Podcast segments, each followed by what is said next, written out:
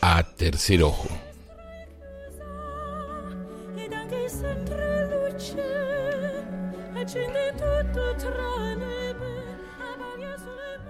Tercer Ojo es un programa de difusión de disciplinas, ciencias, artes y técnicas relacionados con lo holístico. Buscamos con ello el desarrollo físico, el desarrollo emocional, el desarrollo mental, pero por sobre todas las cosas buscamos en nosotros mismos, los que hacemos tercer ojo. La querida Radio Limón a través del director Facua Colanis. Y todos ustedes donde los encuentre hoy, sábado 14 de enero del 2023 entre todos buscamos el desarrollo espiritual.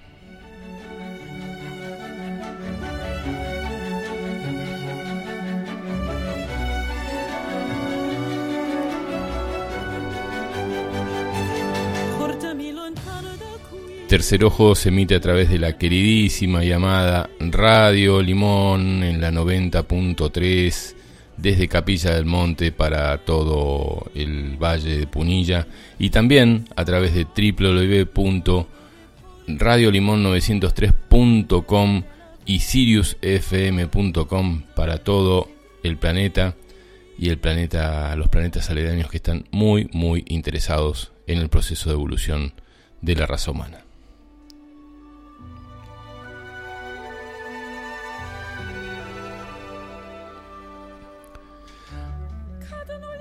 Las vías de comunicación para comunicarse con el programa son el teléfono celular para mandar mensajes escritos de WhatsApp es el más 549 3548 400994.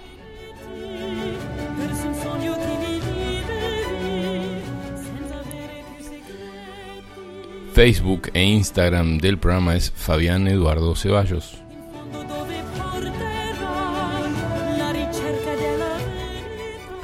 También te puedes comunicar con la radio, como están haciendo algunas personas que ya están escribiendo, a través del 3548 no, 3548 58 52 20. Facebook e Instagram de la radio es Radio Limón.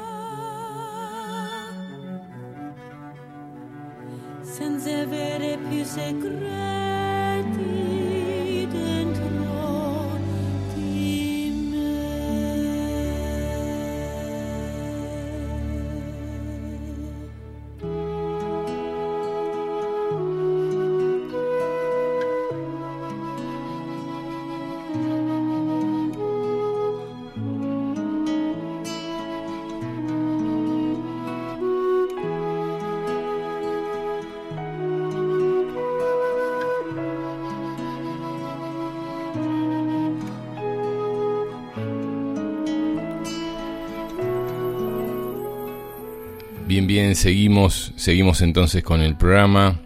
Eh, ya acaban de llegar los invitados, ya los vamos a presentar. Van llegando los mensajes. Eh, Guanamanaika, Jiminica, bendecido programa, me dice Adriana León, grosa ladri. Te tengo que traer el libro, me olvidé. Ya te lo voy a traer. Este Silvia de Sombrero Blanco dice que tengas un hermoso programa, Fabián. Silvia y Armando Sombrero Blanco.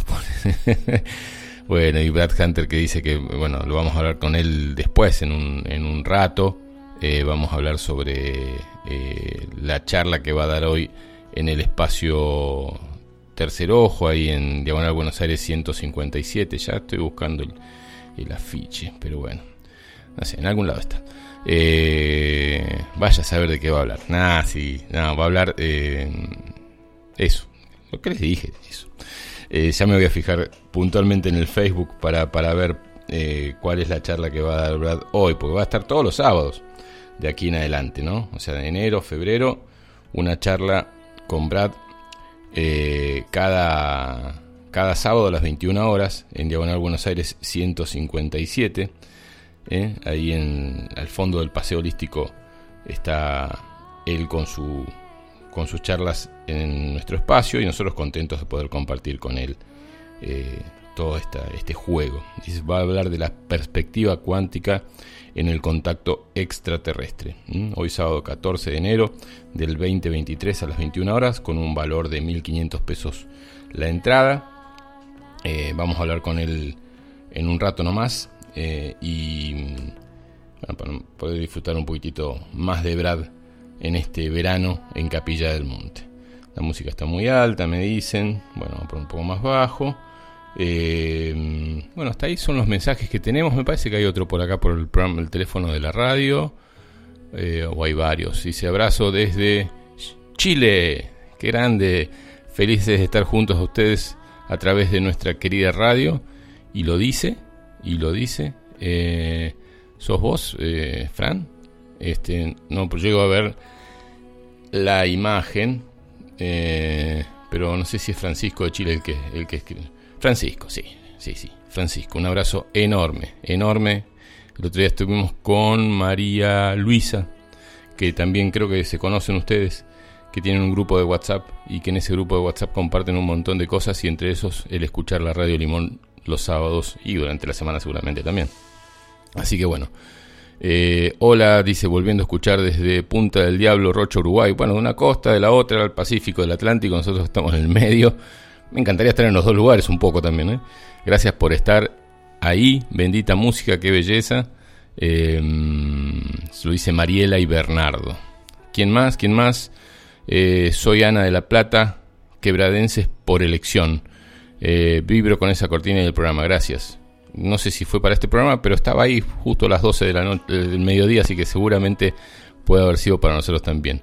y acá pregunta a alguien, Em, dice, Oscar, has, dicho miércoles 23 y está confuso porque el 23 es lunes y miércoles. Claro, pasa que debe estar grabado este programa, eh, el programa de Oscar. ¿eh? por eso, eh, por eso digo que el mensaje era para Oscar, pero porque él hablaba de otra fecha, de otro programa.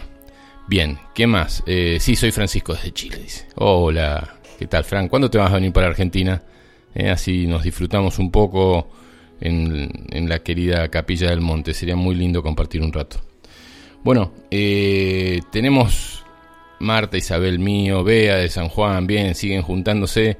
Hola Bello Ser desde Entre Ríos también te escuchamos con gran placer, un beso muy grande, un gusto haberte, creo que nos conocíamos, pero por lo menos habernos visto nuevamente en la techada el fin de semana pasado, viniste a la, charla de Brad eh, y bueno, eso hizo que nos conozcamos. ¿eh? Son, excusas válidas y hermosas excusas eh, que haya este, eh, eventos, actividades en Capilla del Monte y sobre todo bueno, cosas tan interesantes como las charlas de Brad para que conozcamos a los oyentes, porque empiezan a venir. La vez pasada vino Bea de San Juan, ahora vino Marta Isabel Mío desde Entre Ríos.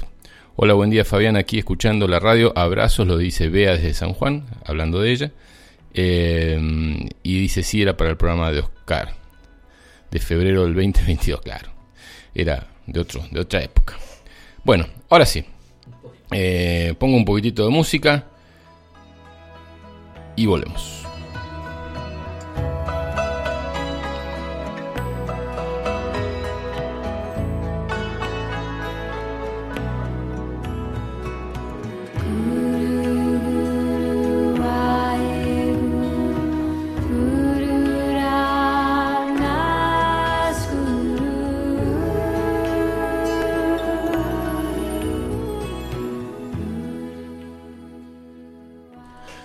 Bueno, ahora sí, ahora sí, con el saludo de, de Susana y Armando. Dice Fabi, hoy está Brad a las 21. Sí, como todos los sábados, ¿eh? Vamos a hacer todos los sábados de acá hasta fin de febrero con Brad, así que mm, a las 21 horas los esperamos. Ale y Mario desde Buenos Aires, dice Fabián, abrazo desde Buenos Aires, Alejandra y Mario. la Marta que sigue escribiendo como habla, porque habla tan rápido y escribe así. Debe haber hecho curso de dactilografía. Eh, hoy era repetición. Pone eso, listo.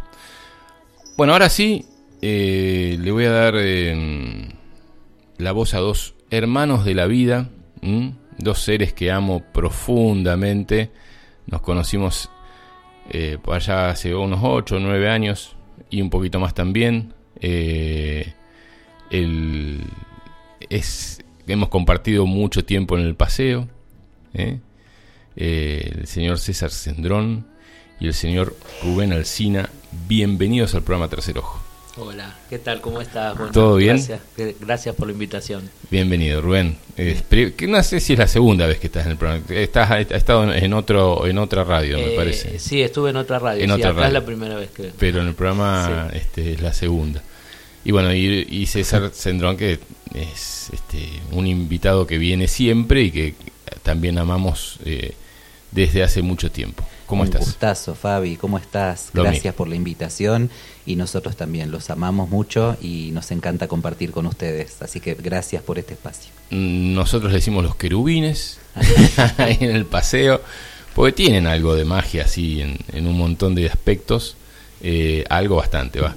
Eh, son brujitos por elección desde hace varias vidas. Si eso ya me contará, experiencias con Rebeca Kovacs habrán hurgado ahí para ver de dónde viene todo esto de la sanación, de la armonización, del trabajo eh, a través de medicinas alternativas. Ayer hablábamos que estabas en la Universidad de Buenos Aires dando, eh, diste muchos cursos sobre podología hasta que te cansaste del sistema de medicina eh, Más tradicional, sí, mm. sí, sí, estuve 20 años, 20 años en la escuela y dando formación, tenía cátedras en la formación académica. Y bueno, siempre con la reflexología hasta que en el 2010 se dio la primer cátedra dentro de lo que era una universidad que estuvo a mi cargo y luego fui docente titular del único curso universitario que se daba con el sistema CASDEL con la Universidad del Salvador hasta el año 2014 donde ya quedé trabajando solo con mi escuela, a través de seminarios y cursos y talleres presenciales en la escuela. Y bueno, a partir de todo lo que fue sucediendo del 2019 a hoy, también empecé a implementar todo lo que es online. Y la verdad que con experiencias interesantes y con logros muy lindos también, así que copado con eso. Qué bueno, qué bueno. Y Rubén, que has eh, he estudiado también desde yoga a un montón de formaciones que han hecho juntos con, sí, yo César. Nada que ver porque, bueno, era empleado administrativo. sí, este. en Buenos Aires, ¿en qué, en, ¿en qué En Buenos Aires, en Temperley, zona sur. Y bueno, eh, empecé con un. Lo primero que hice fue técnicas de relajación para, en reflexología este, en Capital Federal en ese momento. Después, bueno, hice el instructorado de yoga eh, por porque me gustó una, una de las asanas que había, la de invertida sobre cabeza, y dije, yo eso lo quiero hacer. lo hacía de chiquito, eh, Lo hacía de chiquito, sí. Después me costó, y bueno, tuve un problema en el oído medio por, por haberlo hecho mal y todo, pero bueno, a partir de eso empecé también a un poco a hacer este incursionar en el tema de alternativo por el medio de masajes, este, y bueno, y acá estoy. Este Yo hacía también esa porque me era fácil, con semejante cabeza, apenas la bajaba un poco, ya quedaba parado. no perdías el equilibrio nunca. no, no, no, no, estuvo bueno.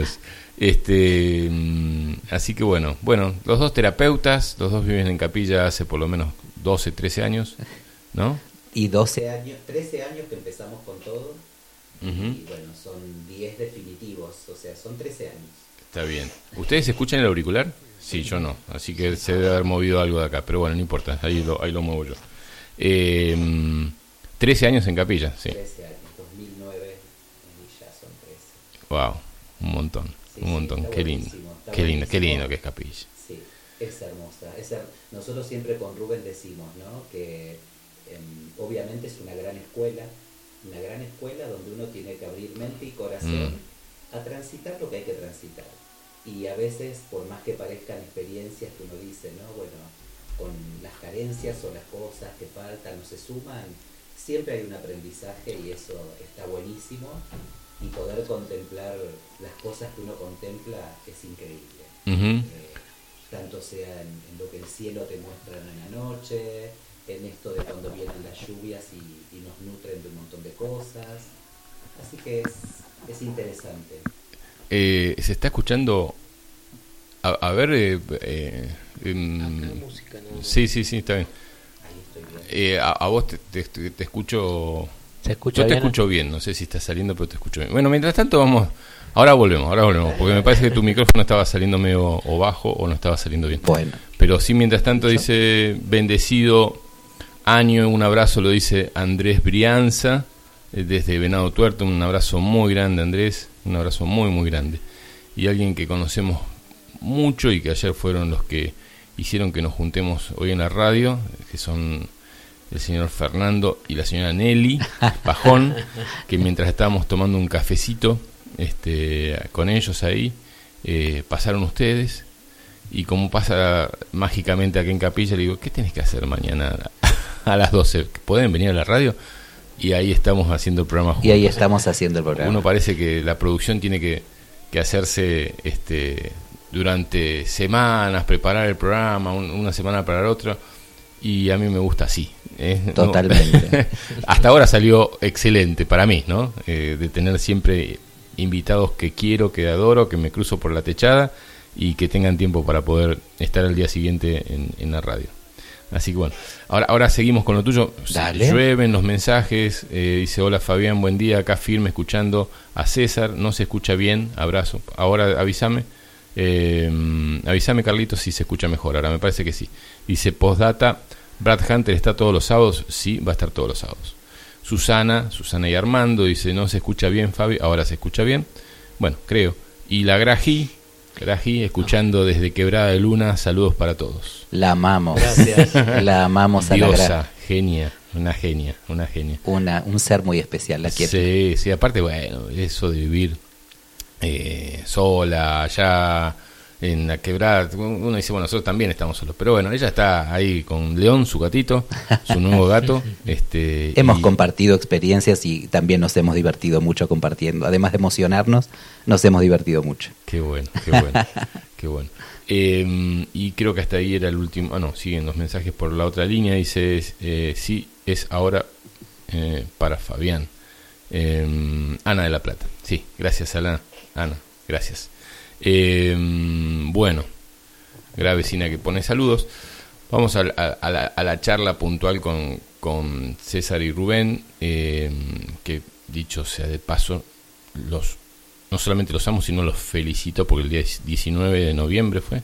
Muy bien, 18 y 19. 18 y 19 de noviembre han se han eh, casado, esa palabra no me gusta, pero bueno, han contraído nupcias, tampoco me gusta, suena rarísimo. No, celebramos la vida. Celebraron la vida y firmaron los papeles. Por supuesto. es eso, firmar los papeles. Tras caminar muchos, muchos años juntos la vida y por eso estamos tan felices y contentos y por eso lo quisimos compartir libremente con quien se acercó ese día y bueno, en un lugar que para nosotros también fue especial, porque es especial y fue maravilloso lo que se vivió, tanto la, en la ceremonia de bendición como el espacio y la contención que tuvimos, la verdad que fue hermoso.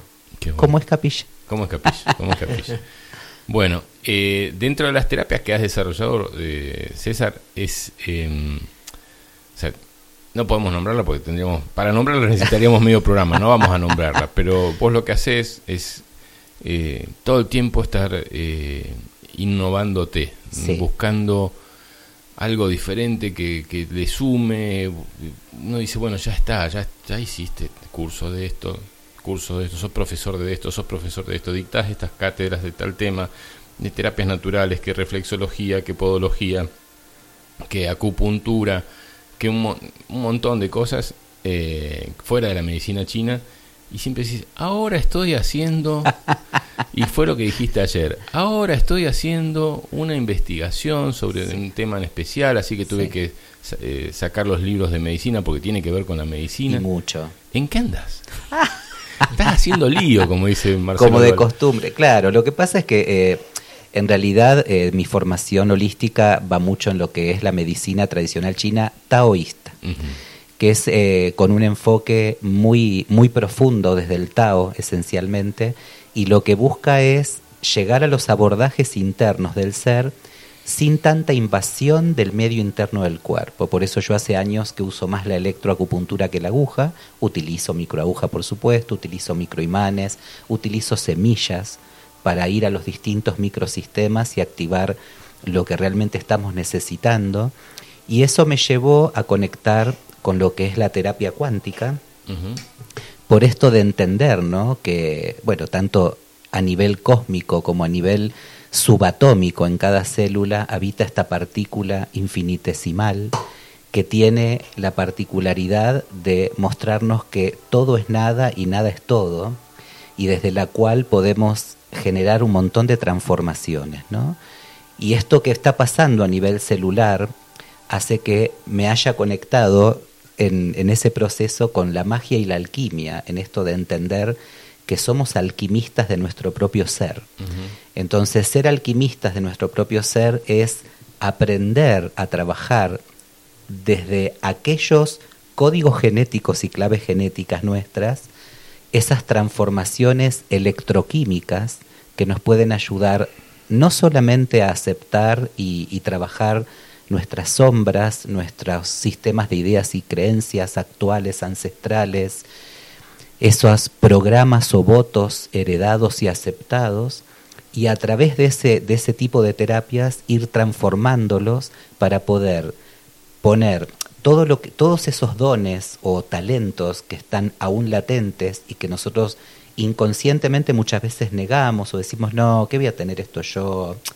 Callate, sí, vos me decís, mago, deja, ¿no? Como que le damos como una, como una concepción muy superficial y si nos diéramos cuenta que todos poseemos esos dones y esos talentos, podríamos llegar a despertar nuestro siddhi, ¿no? que desde la parte sánscrita eh, significa don divino, poder en este proceso que estamos haciendo de, del despertar profundo de la humanidad, de la tierra, en comunión con este bendito y hermoso universo que nos contiene y sostiene.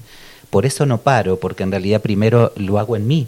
Estoy tratando de, llegar a, a, esos lugares más profundos de mí y conectando con lo que realmente necesito para poder ser después un compañero de camino con quien llega a mi consultorio o llega a mi escuela. Que yo les digo, miren, yo no soy ningún maestro, yo no, no, no, no, no soy nada.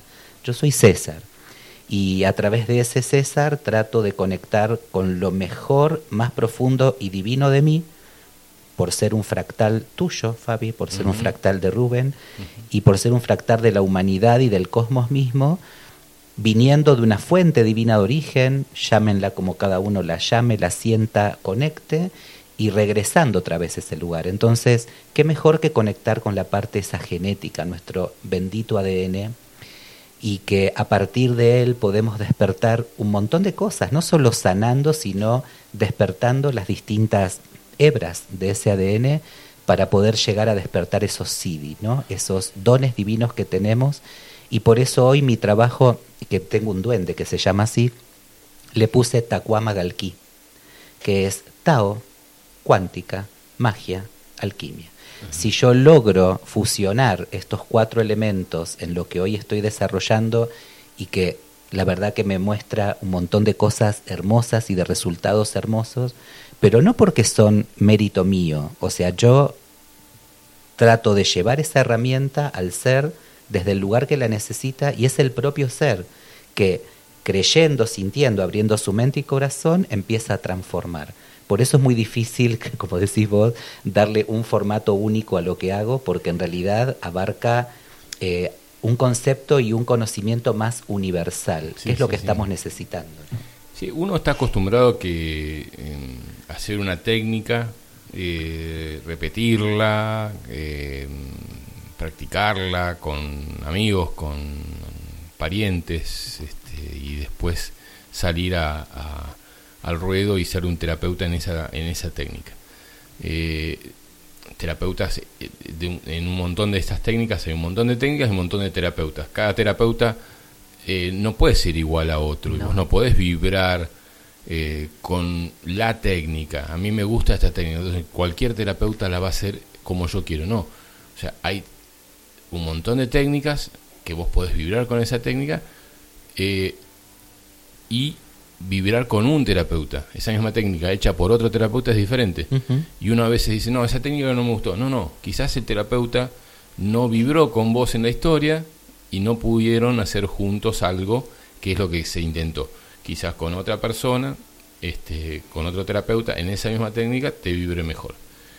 Em, lo que yo veo de vos, eh, César, es que desde hace ya muchos años te gusta combinar Siempre. una cosa con la otra de tanta experiencia, no repetir por repetir, no de hacer por hacer, sino la combinación, em, no creando una nueva técnica, porque si no tendrías que enseñarle a tus alumnos todas las técnicas que aprendiste y cómo las vinculaste, porque eso es lo que haces. Si alguien quiere aprender eso puntualmente de lo que estás haciendo vos, em, tendría que hacer eso, eh, por lo cual sería muy difícil para un, para un alumno. Pero esto que vos aplicás en tus pacientes es eso, ¿no? Es sumar una cosita de acá, algo de yuyo, algo de alimentación, algo de esto. O sea, un, un, paciente se va, eh, que tampoco me gusta la palabra paciente, eh, se va como con un popurrí de soluciones a trabajar en su casa. Totalmente. Más allá de que hayas ordenado en el momento un montón de cosas, a seguir trabajando. Porque también estamos cansados de los, ahí sí son pacientes, porque no hacen nada, ¿eh? Eh, que vos le das para hacer un montón de cosas en la casa y no las hacen. ¿Y cómo estás? Igual que antes. ¿Hiciste esto? No. ¿Hiciste el otro? Tampoco.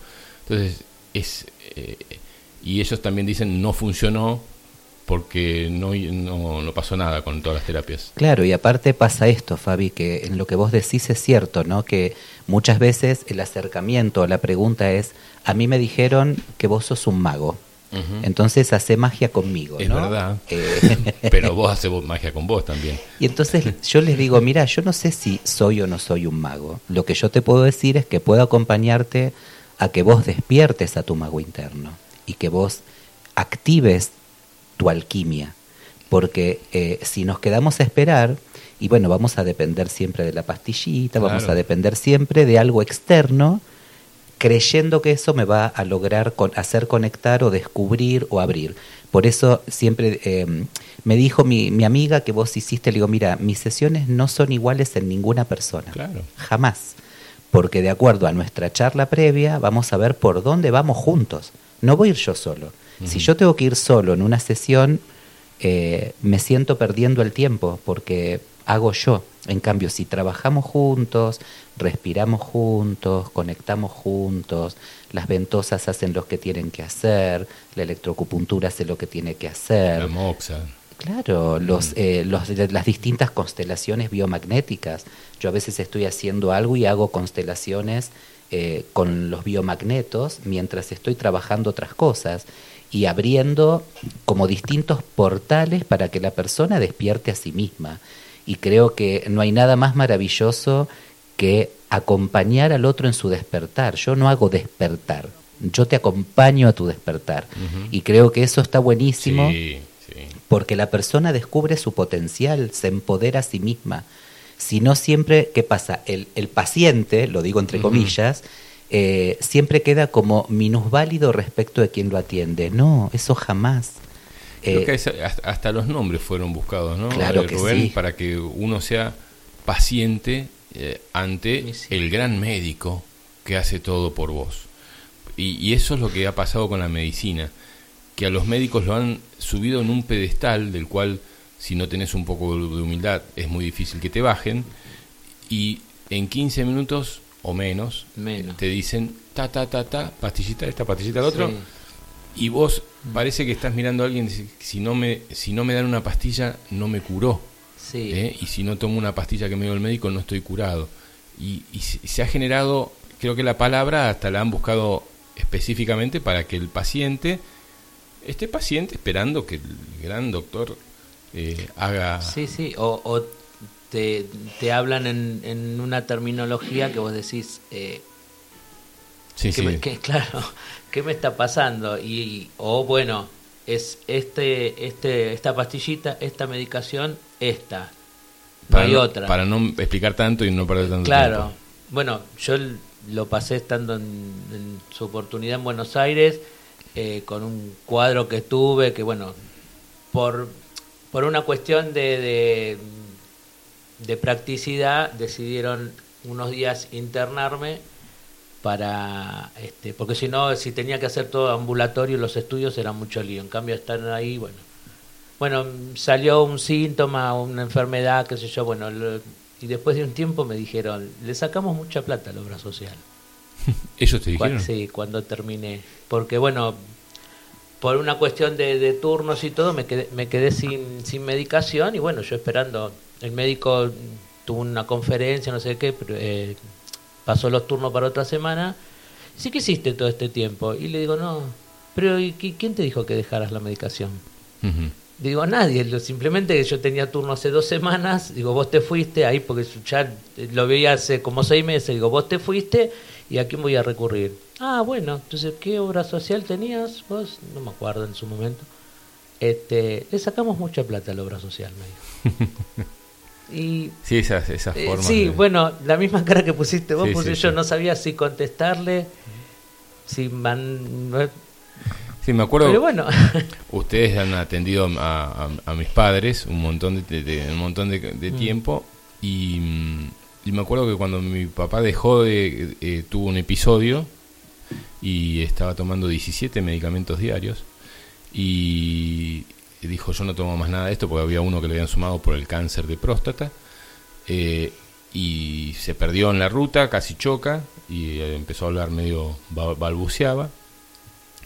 Y cuando empezó a ver el medicamento las contraindicaciones eran tremendas. Eh, pérdida de esto, de, la capacidad de esto, lo otro, pero no se lo habían dicho. Entonces empezó a dejar todos los medicamentos. Quedó, se quedó con dos. Y, pero fue al médico para decirle, decime qué medicamentos podés sacar. Y me dice, yo no estoy autorizado para sacar ninguno, esto no, lo prescribí yo. dije, wow. Dentro de los cuales estaba Airplax, desde que tomaba hace 30 años. Claro. Esas cosas que... Sí, sí. Eh, entonces, por eso digo, eh, el tomar la, la, decisión de curarse, de sanarse, de ordenar la energía, es de uno.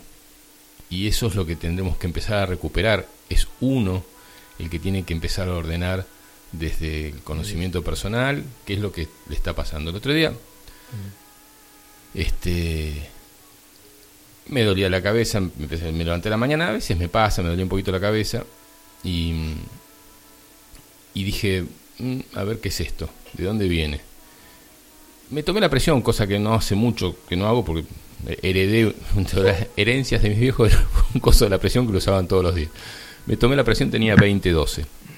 Y dije, ah, epa, ¿esto qué pasa? Y me duró todo el día. En ese momento lo llamé, te iba a llamar a vos y después decidí llamar a, a Jan Niklaus, el médico suizo, y me dice, no tomes nada no es grave, no tomes nada, porque necesito verte en, con todos los síntomas. Porque si vos aplacás y venís acá todo, claro, este, tratá de no tomar nada antes que yo te vea. Y bueno, ahí hizo un espacio y nos vimos y bueno, era emocional, el, sobre todo era emocional, cuando vimos eso ya eh, mi llanto aflojó un montón de cosas que, que evidentemente venía haciendo presión y ahí ya empezó a, trabajarse energéticamente. Tuvimos una charlita corta de media hora porque él eh, hizo un espacio entre dos pacientes, pero a mí me, me, hizo entender que no era presión alta por presión alta. Después me estuve midiendo, soy de presión alta, difícilmente tenga menos de 15, 15, 10 es la, la normal, pero no voy a tomar una pastillita todos los días para la presión.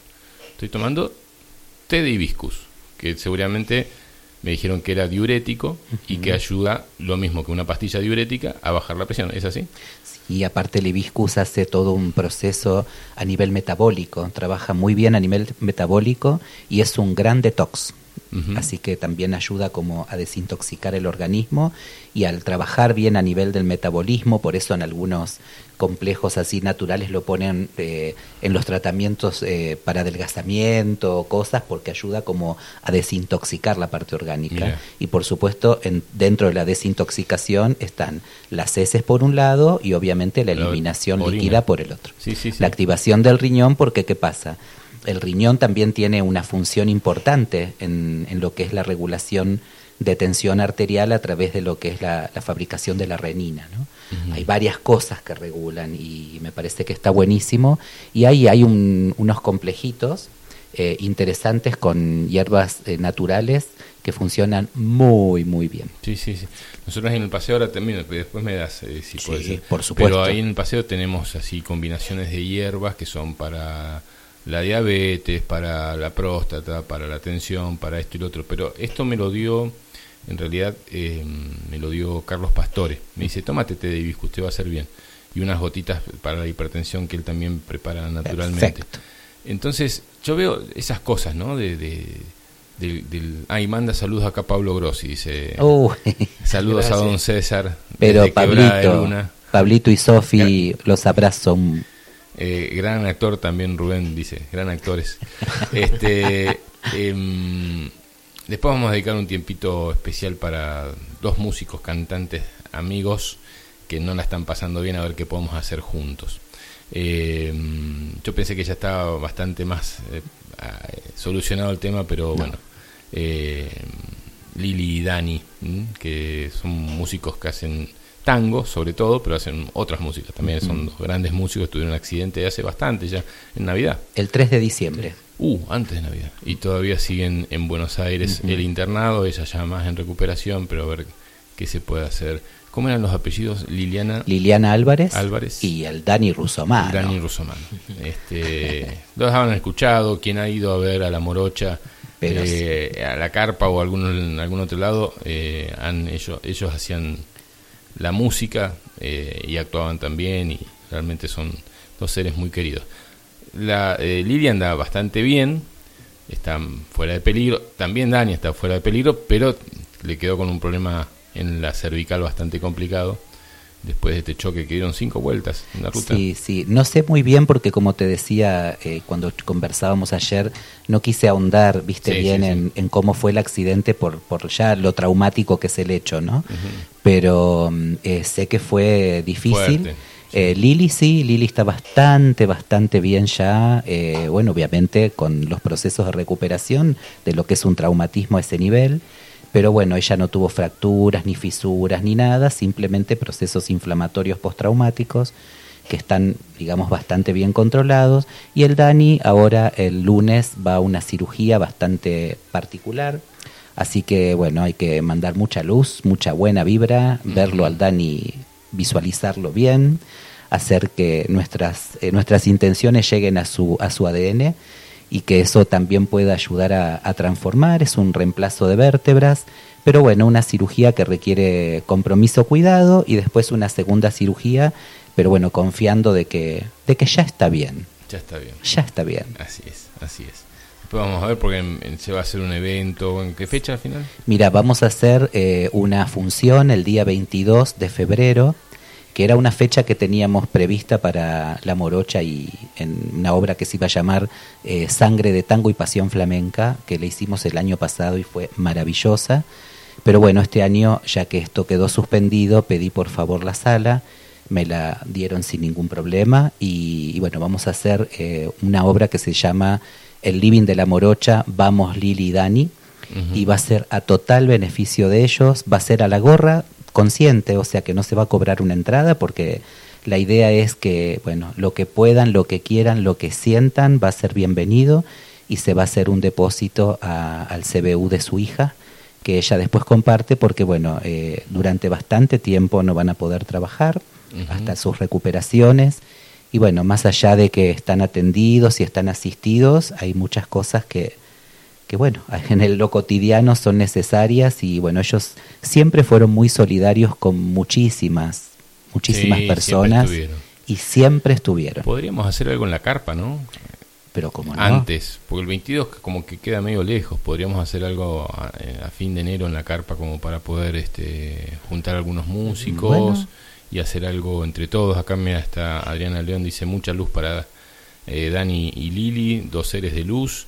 Eh, les digo, no sé, los leones si, si quieren de alguna forma también estar con algo para hacerle a, a, los chicos en, durante para fin de enero y hacerle un evento ahí para que se sigan recaudando fondos porque bueno ellos siempre vivieron de la música, aman la música, vivieron de la música, iban mucho a, y seguirán yendo después de que se recuperen allá a las a las termas, hemos compartido sí sí yo estuve con estuvieron los dos allá entonces bueno ver si, si en la carpa, que también ellos hicieron muchas cosas en la carpa, podríamos eh, armar algo juntos. Muy queridos también en Termas y bueno, y eso es un, lugar de una, una, fuente de trabajo para ellos. Y esto sucedió yendo casualmente a Mar del Plata, que ellos también van siempre para diciembre. Bueno, en esta vuelta no llegaron, pero este también un lugar que los espera en los distintos restaurantes previos a las fiestas. Y bueno, este yo digo que ya esto llega de nuevo hay que confiar en la pronta recuperación, confiar en esta cirugía del lunes, con lo cual si los que están escuchando que envíen mucha, mucha luz, que las manos estén asistidas por seres de... que sean los médicos del cielo los que obren y que el Dani esté polenta, polenta. Acá Adriana León dice, estamos. Muy ¿eh? bien. Así que bueno, ahí vemos cómo podemos hacer algo. Y María Raviolo eh, dice, abrazos a los excelentes, eh, dos excelentes, la propuesta de César para colaborar con Lili y Dani. Siempre les mando ángeles y me comunico con Lili. Yo no la llamé, yo no la llamé. Esas son esas cosas que uno a veces dice, no quiero molestar, pero bueno, por ahí puede llegar a, venir bien una, una, una llamadita y, charlar un ratito. Em, bueno, estas cosas son, son así, se arman solas y siempre jugamos. Em, bueno, contame un poquitito eh, sobre el, tema este que estás empezando a, jugar. que estamos jugando. Bueno. Eh, bueno, yo hago hace muchos años hago un, estudio especial que está basado obviamente en la antigua en la antigua China taoísta que se llama Código de Barras Humano, que es una manera de poder eh, investigar eh, lo que lo que representaría nuestro hexagrama natal, que sería, a ver, eh, una comparación así muy, muy burda, pero bueno, sería así, que sería como la carta natal de Lichín, donde nos muestra en qué camino nacimos y por quién estamos guiados eh, en cuanto a lo que son cada uno de los ocho trigramas. Y eso nos muestra una ruta, un aprendizaje, un camino. Y a su vez, año a año, nosotros tenemos a disposición un conjunto de energías que las determina lo que se llama el hexagrama personal anual, que sería burdamente comparado como una revolución solar en la astrología. ¿no? En la astrología hay una carta natal y hay revoluciones solares. Bueno, en este caso hay un hexagrama natal que indica como esta, esta impronta en esta encarnación que es único para toda la vida, donde nos muestra en el camino de cuál de los ocho trigramas nacimos y el camino que nos guía, o sea, el que otro trigrama es el que nos guía y nos muestra toda una serie de aprendizajes. Y luego el hexagrama personal anual que se va modificando de cada cumpleaños a cada cumpleaños, que sabemos que no coincide exactamente con nuestro calendario, pero que de alguna manera nos muestra. Y eso está puesto en una rueda, que es un, como si fuera no un círculo, sino como una elipse, que forma la órbita hexagrámica, que son periodos de 12 años. ¿Y para qué nos sirve esto? Para conectar con el conjunto de energías que nosotros tenemos disponibles año a año y que en realidad son totalmente, eh, digamos, abiertas a que yo las modifique. O sea, es lo que yo tengo disponible, lo que tengo como predisposición, lo cual no indica que sea un decreto y que eso tenga que ocurrir de esa manera, sino que yo puedo accionar desde ese lugar. ¿Y para qué me sirve tomar contacto con esto? Bueno, conociendo ese hexagrama personal, digamos, natal, nosotros en ese hexagrama podemos descubrir que hay claves genéticas. Y estas claves genéticas lo que nos ayudan a conectar es, ante todo, con ese contacto con nuestras sombras, cosa que tanto nos cuesta admitir, ¿no? Yo no tengo sombras, para nada, si soy un ser de luz, soy un mago, ¿qué sombra voy a tener? ¿no? Eh, y creo que en algún momento tenemos que dejar la máscara de costado y decir, bueno, mira César, estas son mis sombras, acá están, y me cuesta verlas, y no me gusta nada que me las marquen o que alguien se dé cuenta que las tengo, pero qué mejor a través de esta codificación darnos cuenta que hay una sombra, o que hay varias, y que lo primero que tenemos que hacer es tratar de conectar con ellas y poder aceptarlas, porque es el primer paso para poder trabajar con ellas, no trabajar, accionar. Viste que vos decías las palabras, la palabra paciente, ¿no? Y la palabra trabajo traba para abajo. Sí, sí, sí, Entonces, también, vamos a trabajar contigo, no, no, conmigo no trabajen nada, conmigo accionen, ¿no? Accionar, abrir, empujar.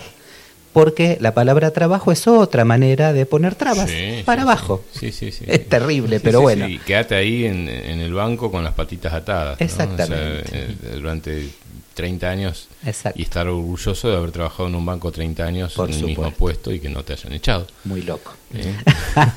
Pero bueno, nosotros también aceptamos y bueno, entonces decíamos, estas sombras nos permiten hacer la aceptación y a partir de esa aceptación empezar a crear acciones para modificar. Pero ante las sombras, ¿cómo actuamos los seres humanos, Fabi? de manera represiva, es decir, reprimiendo las sombras, escondiéndolas, negándolas, o de manera reactiva, ¿no?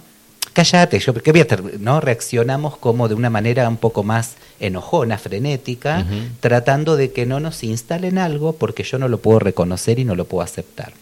Entonces ese es el primer paso de estas claves, que hacen que la sombra uno la, la, trabaje, ver dónde está mi naturaleza represiva respecto a estas, desde dónde yo reprimo esta acción, dónde está mi proceso yin de esto, ¿no?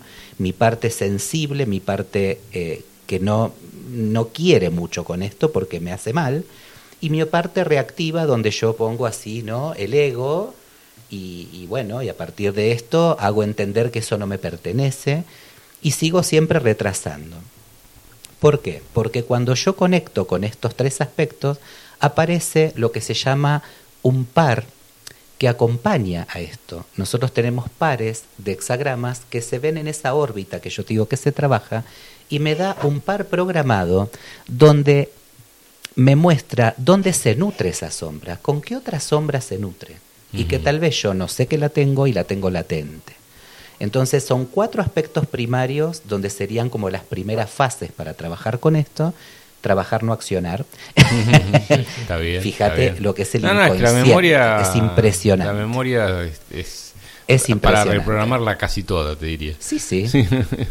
hacer un reset. Sí, sí, sí. Bueno, y accionando sobre todos estos aspectos podemos empezar a dar lugar a todos estos dones de los que hablamos. El gran don que cada uno de estos códigos de barras nos muestran en estas maravillosas claves genéticas, que hacen que yo pueda darme cuenta de alguna manera qué cosas latentes y qué potenciales tengo para poder accionar y poder despertar mis sidis, es decir, mis dones divinos, mis dones de ser, de luz, fractal, que cada uno de nosotros somos, todos, absolutamente todos. No hay uno que no tenga dones y sidis.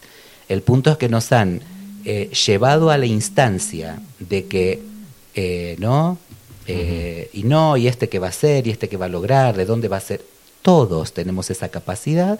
Bueno, a partir de ahí se hace importante que conectando y poniendo en acción esos dones, lleguemos a nuestros CIDIs. Y para eso también tenemos lo que se llama un anillo codónico, los famosos codones, esos tripletes de nucleótidos que de alguna manera en conjunción despiertan a los benditos y amados aminoácidos del cuerpo, tanto los esenciales, y ahí es donde tuve que volver a, microbiología genética y a dar vuelta con esto para poder entender. Lo que vos decís que a, medida que uno va entendiendo y accionando en, en, la búsqueda del ordenamiento de la energía, la química que nos pertenece a todos por igual, pero que en todos es diferente también, eh, también al mismo tiempo reacciona y empieza a ordenar la energía que estaba estancada. Por ejemplo, doy el caso del otro día, ¿no? que yo sentí eso y cuando alguien me hace ver que no era algo biológico, sino era emocional, y lo reconozco y lo trabajo y lo charlo, ahí inmediatamente entendí y el cuerpo empezó a accionar, a desarmar toda esa presión que había puesto en, ese momento. Porque modifica, fíjate, ¿no? Yo, en, ese concepto, hay gente que dice, yo, pero fui hipertenso, ¿por qué tenés que decretarte? Bueno, vos sos un ser humano que hayas cursado con determinados episodios de tensión un poco elevada, no es lo mismo de hablar de que soy hipertenso. Entonces, los médicos te dicen, eh, es de por vida. Sí, claro. La pastilla es de por vida. Vos tenés que tomar esta pastilla de por vida. Por supuesto. ¿eh? Pero sí, sí, sí, yo puedo hacer otras cosas con, con, esto que me pasó. De hecho, yo no, no, lo, no, lo, no lo volví a hacer en, en, ese, en, esa, en, esa cantidad de, tensión de 20-12, que me sorprendí a mí mismo. Nunca me medí, tuve eso. Tampoco soy de medirme. Eh, y ahí empecé todos los días a ver emoción, tensión y cuando había tensión hacer una práctica de relajación que me indicó Jan y me decía, fíjate cuando vos sientas y volvete a tomar la atención después de esa práctica y veías cómo bajaba. Sin dudas. Entonces, ese es un trabajo. Eh, es como que, no sé, tengo un problema de vesícula, me la saco. Tengo un problema, me lo compro, eh, me opero. Y eh, si no queda otra, sí, pero hace tu, tu, un proceso. Tu proceso, ¿no? Es, no es reemplazar como si fuese este... Por eso es magnífico este trabajo, ¿no? Por este trabajo, y dale con el trabajo. Eh, por eso es tan bueno esta, esta forma de abordaje, ¿no? De abordar al ser, de poder acompañar en este proceso de despertar la alquimia interna. Por eso yo a, ese, a, esa, a esa modalidad la llamo alquimia del ser, porque es maravilloso, por eso también eh, en muchas, muchas oportunidades utilizo lo que vos decís o algún tipo de, hierbas o combinaciones o utilizo aguas cuánticas frecuenciadas con la máquina cuántica, eh, utilizo terapias cuánticas para poder regular los niveles de frecuencia en el cuerpo y así de alguna manera acompañar. Y bueno, las personas van mostrando sus diferencias y a mí me, llena de placer, ¿no? y por eso me pareció importante profundizar en esto de estas claves y de llegar a ese punto de despertar esos dones divinos, porque eh, estamos hace mucho tiempo hablando de esta hermosa nueva humanidad, ¿no? Hacia, hacia donde estamos yendo, hacia la que estamos sintiendo, vibrando, pero bueno, para eso eh, hay un proceso que es netamente individual. O sea, si yo cambio, cambia, o sea, la cubetera. Si yo tengo una cubetera llena de cubitos y saco uno para poner en un vaso, los demás se acomodan. Entonces, si yo voy modificando esos cubitos de hielo duro que tengo a veces anclados ¿no? en los patrones de pensamiento, sentimientos, experiencias actuales de vidas pasadas, ancestrales, programas y votos. Votos. ¿Cuánta cantidad de votos heredados? Y toda mi familia fue así. ¿Qué querés? ¿Yo estoy por el mismo camino? No, no, por favor, no. ¿Y qué, qué, puedo hacer con eso? Modificar el programa. Tratemos de ir hacia eso. Vamos a investigar un poco esta clave. ¿Dónde está esa sombra? ¿Dónde está ese voto? ¿Dónde está ese programa? Y hacer los procesos que tenemos que hacer, ¿no? Y bueno, y ahí se combinan el resto de las herramientas. Pero es un proceso súper heavy, súper profundo, pero no deja de ser hermoso. Por lo menos a mí, en lo personal, me hizo seguir profundizando y, bueno, y en lo que voy haciendo, la verdad que estoy muy conforme.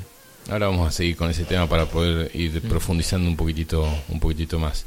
Eh, mensajes que van llegando, no. Eh, a ver, para me voy a fijar un poquito más abajo porque siempre me quedan abajo del tintero algunos mensajes que después cuando los leo ya es tarde.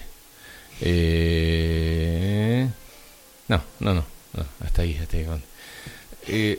Rubén, como mm, estamos hablando con César Sendrón y Rubén Alcina, eh, compañeros de la vida desde hace un tiempo hermoso, eh, cuando vos trabajás como terapeuta, eh, trabajas como terapeuta, mira la palabra, cuando, haces tu servicio de terapeuta. bueno, es un mandato, es un mandato, Sí, está bueno darse cuenta y poderlo cambiar.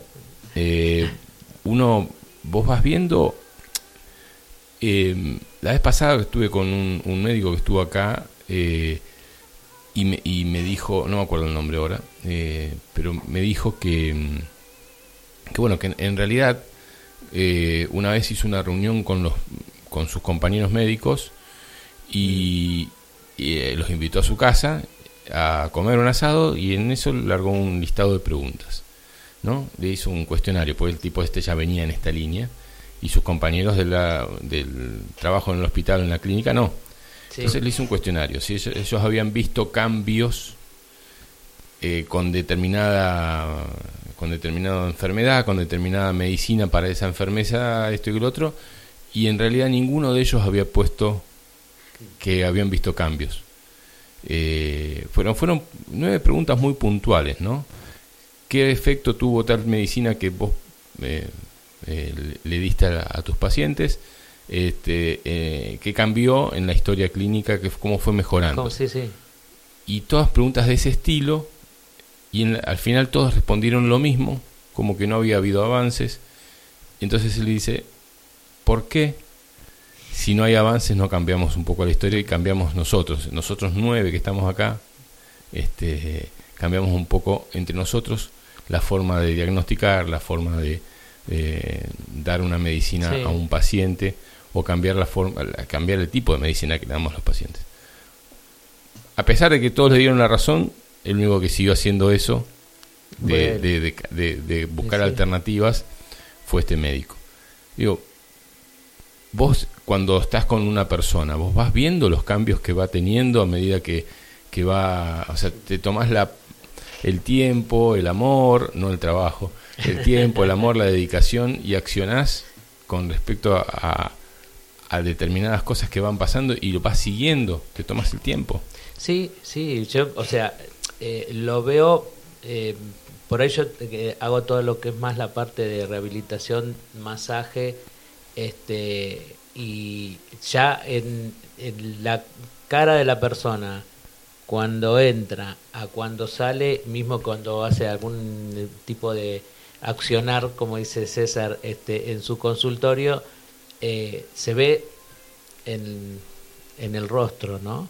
Y yo generalmente pregunto si está en la persona, si quiere, ¿tenés algo para compartir? Para compartir lo que sea, porque a veces, y no, no sé, qué no sé, ¿tenés algo para compartir? Y no, bueno, y después por ahí se van y por ahí a la tarde, bueno, cualquier cosa que necesite, y por ahí a la tarde, me pasó tal cosa. y Después con, con la continuidad de la persona y todo, o no, porque muchas veces vienen una o dos veces y ya está, este, eh, los encontrás o te mandan un mensajito, mira, la verdad que me siento de esta manera, eh, nada que ver lo que me había pasado, eh, y bueno, todo ese tipo de cosas te lleva a que hay otra manera por ahí de hacerlo. Obviamente, si yo te doy un calmante, como, bueno, como vos dijiste, si te tomamos algo para bajar la presión cuando te iba a ver esta persona, está bárbaro. Claro. Eh, entonces, ¿eso qué hace? Te tapa. Y bueno, en, en, estos días vino este una, una persona a, hacerse un masaje y bueno, me llama por teléfono, este, bueno, tal día, bueno, venite tal día, tal hora, vino bárbaro. Cuando llegó le digo, bueno, ¿qué te pasa? Y sí, me duele un poco el cuello, este, estoy un poco tensa. Hace una hora que llegué de Buenos Aires, o sea, venía manejando como un montón de horas. Bueno, bárbaro. Este, terminé, todo bárbaro, quedó bien, ¿viste? Y en un momento digo, bueno, yo me acerco despacio, bueno, todo, todo bien. Eh, sí, sí, sí. O sea, abrió los ojos como diciendo, ¿dónde estoy? ¿Qué me pasó? Y cuando yo le dije, le volví, ¿todo bien? ¿Te estás cómodo? Eh, empezó... Ayuda. Pero, ay, no sé qué me pasa, decía. digo, bueno, no, déjalo, déjalo que salga. Este, y bueno, ¿querés agua? Bueno, tomé un poco de agua, la dejé un ratito. Este, y seguía. Sí, sí, sí. Y me dice, es que no sé qué me pasó. No, está perfecto. Y le digo, bueno, evidentemente tenías un montón de cosas eh, lo, que yo eh, siempre digo, los escudos que había antes, viste que se enganchaban acá en el antebrazo y vos te lo ponías de frente y bueno, que venga porque yo lo...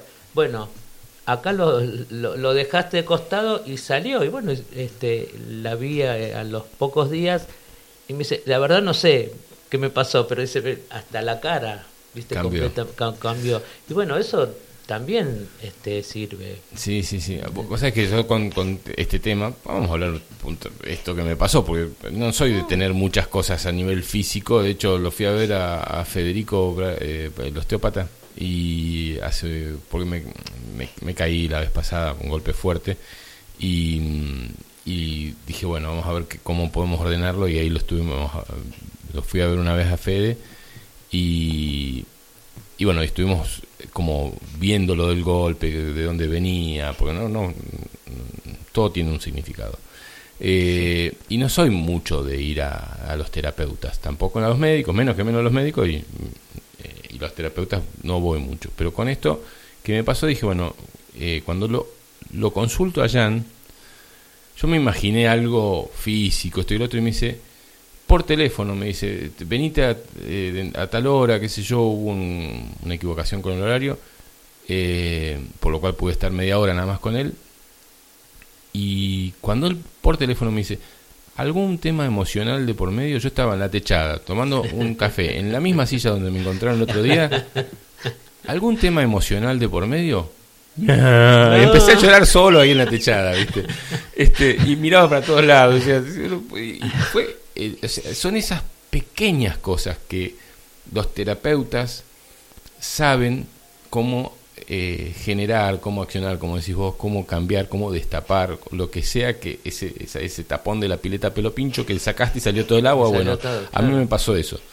Eh, y, yo creo que ahí empecé a ordenar las cosas y lo seguí trabajando. Después vino el hibiscus, vino esto, vino la meditación, vino el momento de, de hacer una meditación, tomarme la atención antes, tomarme la atención después, y después el tema pasó. Me falta mucho para trabajar, sí, todavía no ordené el causante de esto, lo tengo que seguir trabajando, pero ya voy en camino. Uno no quiere ordenar todo en cinco minutos. Mm, eh, es muy feo y, los, y los mandatos de, la presión 22 y las caras que vos pusiste, que puso todo el mundo, decís, no, eso es mucho, 17 de 10 es mucho. Tiene...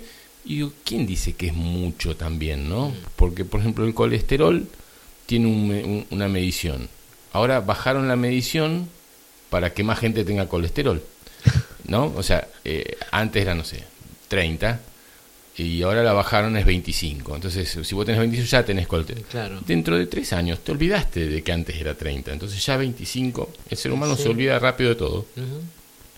Entonces ya las medidas que te dicen los laboratorios y los médicos eh, van bajando para que todo el mundo esté enfermo. Y no es así. Sí, como bueno, que un, límite que hay es eh, mucho el tema de edad. Tenés más de 50, ¿qué edad tenés? 55 años. Ah, bueno, ya tendría eh, eh, sí. Para mí es, un poquito más, pero bueno, que sea Este, tenés que tomar tal cosa, porque después de tal de, de, los 50 años hay que tomar. Y, pero ¿por qué? Si hay algo, de, mis estudios dicen algo. No, no, pero hay que hay que empezar. sí, sí, sí, hay que facturar. Y bueno, exactamente, hay que facturar. Manda saludos Ringo desde Washington. Dice, eh, escuchándolos. Mandale un abrazo, un abrazo grande. Un abrazo grande, hermanito. Eh, bueno, lo mismo para, para, para vos, este César. Eh, yo sé, y lo he experimentado, salir de, de tu de tu consultorio por algún tema, no han sido muchas veces, habrán sido tres o cuatro veces, pero eh, y sentir el alivio después de, tu tiempo de, de, acción y de servicio, vamos a llamarlo así. Eh, ¿Cómo sentís vos? ¿Qué sucede en vos cada vez que ves una persona que entró con ciertas preocupaciones, con ciertos síntomas, con ciertas cosas que les fueron sucediendo a lo largo de un determinado tiempo y que cuando van al consultorio te las vuelcan y que vos como lector, alquimista, mago, lo que sea que, te consideres que seas o no, em, puedas descifrar y decir, yo iría por este lado. Y, y saliendo del consultorio dos horas después, hora y media después, las cosas cambiaron. ¿Qué, qué se siente como terapeuta eh, cuando esas cosas pasan? Es muy fuerte lo que sucede. Eh, mira, yo tenía hace un tiempo atrás, hace unos años, una, una paciente este, que venía. Paciente. Sí, una paciente. Pero, ¿Por qué era paciente? Era paciente. No, no era paciente. Estaba en, en esa búsqueda y yo creo, eh, tenía un nombre especial. Esta persona se llamaba Esther. Ah, mira. ¿Mm? Y, La conozco, me parece, ¿no? Puede ser. Puede ser. Porque cuando ella entraba al consultorio, antes de empezar, decía, cuando yo entro acá y me, me haces sentar, en, yo ya me siento mejor. ¿no? Y digo, mira vos lo que puede hacer un sillón. Digo, bueno, entonces te dejo acá y en vez de atenderte me voy a tomar mate y vos quedate bien. O regalar el sillón. ¿No? y que decía, no, no, no, pero después todo, porque bueno, hacíamos un, tratamiento muy lindo con medicina china por una cuestión de, de molestias, dolores, que eran más dolores del alma eh, ligados a un montón de cosas y historias y cosas. Y sin embargo, eh, en esto, ¿no? Me voy nueva. Y en realidad yo quedaba nuevo. Sí. ¿Por qué quedaba nuevo? Porque sentir que vos en ese proceso de abordaje, que esa es una palabra muy linda, abordar, bordar, bordar lo nuevo, la nueva red interna. Qué, buena forma de decirlo. ¿no? Abordar, el abordaje, voy a abordar mi nueva red interna. Entonces, bordar la nueva red interna con, con otro ser que no deja de ser un espejo mío, te hace sentir nuevo a vos también. Entonces, cuando sentís que vas por ahí, yo siento mucha asistencia, mm. mucha asistencia. Y no va a ser ni la primera ni la última vez que me dicen, vos no me estabas tocando los pies y la cabeza al mismo tiempo. y le digo, mira, si yo midiera un poco más de, y tuviera brazos más largos, calculá que con mi metro sesenta lo peticito no creo que pueda extenderme dos metros. Y sin embargo es eso, ¿no? digo, a mí me encanta que sientan eso, porque también me siento asistido y acompañado en este proceso de bordar la nueva red interna. Y, eso me da mucho placer, me encanta, y a veces en, los casos este, que, que, bueno, te plantean así como algo muy como que es terminal y que no puedo hacer nada y que así voy a terminar, siempre les digo, no, no te cierres en ese, en ese pensamiento. Digo, porque hasta a mí me hace daño escucharte, ¿no? digo, porque siempre se puede. No importa, o sea, no por, por, esto de prevalecer la vida terrestre, ¿no? Porque a veces parece que uno apunta a eso. No, tu vida es eterna, tu alma va a seguir su camino evolutivo. Y lo importante es que el aprendizaje que te comprometiste no sea abortado antes de tiempo, que culminemos lo mejor que podamos y en la transmigración llevemos el menor peso posible para poder seguir avanzando y ascendiendo. O sea, no quedarnos solamente en esto de bordar la red interna por la vida en la Tierra. Claro que sí, apuntando una mejor calidad de vida y estar lo más saludables posibles, pero apuntando también a lo que sigue y a las descendencias sacar todos los bagallos antiguos para que la descendencia no tenga que cargar con cosas innecesarias, porque genéticamente, como hay un genoma humano y somos todos productos de productos, también van otras cosas y otras experiencias. Entonces, ¿qué mejor que poder acompañar y decir, bueno, empecemos a bordar de nuevo, a ver, vamos por acá, pingui, pingui. Y cuando uno va haciendo ese proceso, eh, y te expresan, yo me siento nuevo como ellos y me hace muy feliz que se vayan bien. incluso cuando uno ve un paciente que está eh, muy desorientado, muy, muy, eh, muy, este, como, como desilusionado, confundido, creo que cuando uno logra que algo de lo que está pasando salga a la luz y, y vuelva a entender, es, ese, ese respiro que se da juntos, mm. ¿no? con, el con el terapeuta y, la persona, eh, nos hace bien a todos. Eh, hay una energía que convoca a, nos convoca a todos y nos pertenece a todos. Entonces, cuando esa persona llega a su casa y se encuentra con su marido y le hace una sonrisa en vez de una cara de culo porque venía siempre viniendo con esta misma cara, después de un trabajo, lo que sea, eh, ya ahí se genera algo diferente. ¿eh? Cuando, cuando va al almacén y, le compra y le hace una sonrisa a la almacenera, también hay algo diferente. Entonces, cuando uno logra algo en una mm. habitación de un, de, un consultorio, eso se ramifica por muchos, con los hijos, con los amigos, eh, con los comentarios que hacen WhatsApp, con no seguir viendo la televisión y decidir cambiar de, ver otra cosa y conectarse con, otro, con, otra, realidad. Me parece que hay mucho para, para poder este eh, entre todos abordar, ¿no? Como decís vos, y, y, cambiar. Me parece que hay mucho. Y hay un caso, mira, que esto, eh, él también es, testigo de esta experiencia. Yo cada tanto en la escuela hago este así experiencias grupales de eh, recodificación cósmica, ¿no? que tiene que ver con esto, recodificar, bajar, digamos, detectar y poder eliminar los antiguos códigos y poder canalizar y recibir los nuevos códigos de luz para mí, ya sea para algo físico, psicoanímico, energético o espiritual. Y es todo un proceso que se hace grupal, o sea que no es una sesión individual. Y te estoy hablando de una persona entre los 70 y los 80 años, con esta cosa de lo que vos contabas eh, de la presión, ¿no? Y no había forma, y me cambiaron 80 veces la, la pastilla, y siempre me pasa lo mismo, porque la tome o no la tome, me sube, me baja. Vino muy angustiada, ¿no? Entonces le digo, bueno, digo, vos sabés lo que vamos a hacer. Le había explicado una sobrina que había venido, dijo, vos tenés que ir, tenés que ir, tenés que ir. Bueno, en todo este proceso del trabajo, de la acción que hicimos para ese, ese momento de recodificación, acompañando a todo el grupo, y a ella prestándole un poco más de atención, porque bueno, entre 70 y 80 despertar a estos abordajes, no cualquiera eh, ¿no? está como muy dúctil a, poder comprenderlo y sin embargo estaba totalmente expandida recibiendo eso. Y este, bueno, parte de esos códigos ella había, eh, había em, digamos, activado 13.7, o sea, 130.70, 13.7, 13.7 o 137 que tenía que ver con el valor de tensión que ella quería volver a tener. Mira. Bueno, y te puede decir Rubén lo que pasó ya el otro día, ¿no? Cuando mandó el mensaje. Sí, el otro día. Mandó un mensaje y con el tiempo me dice, tengo 13.7 de presión. me dice, sos un capo. Le digo, no, discúlpame. La que, la que hizo la acción y la que bordó el nuevo código de luz fuiste vos. Y así logró estabilizar, que no lo puede creer, pero le digo, esto no se trata de creer o no, no es una religión. No es un proceso para decir, bueno, creo en esta religión o creo en esta otra o creo en este partido o creo en el otro. Esto es creer en vos misma. Y de alguna manera decretar a partir de ese nuevo código que vos bajaste que tu tensión arterial es 13.7.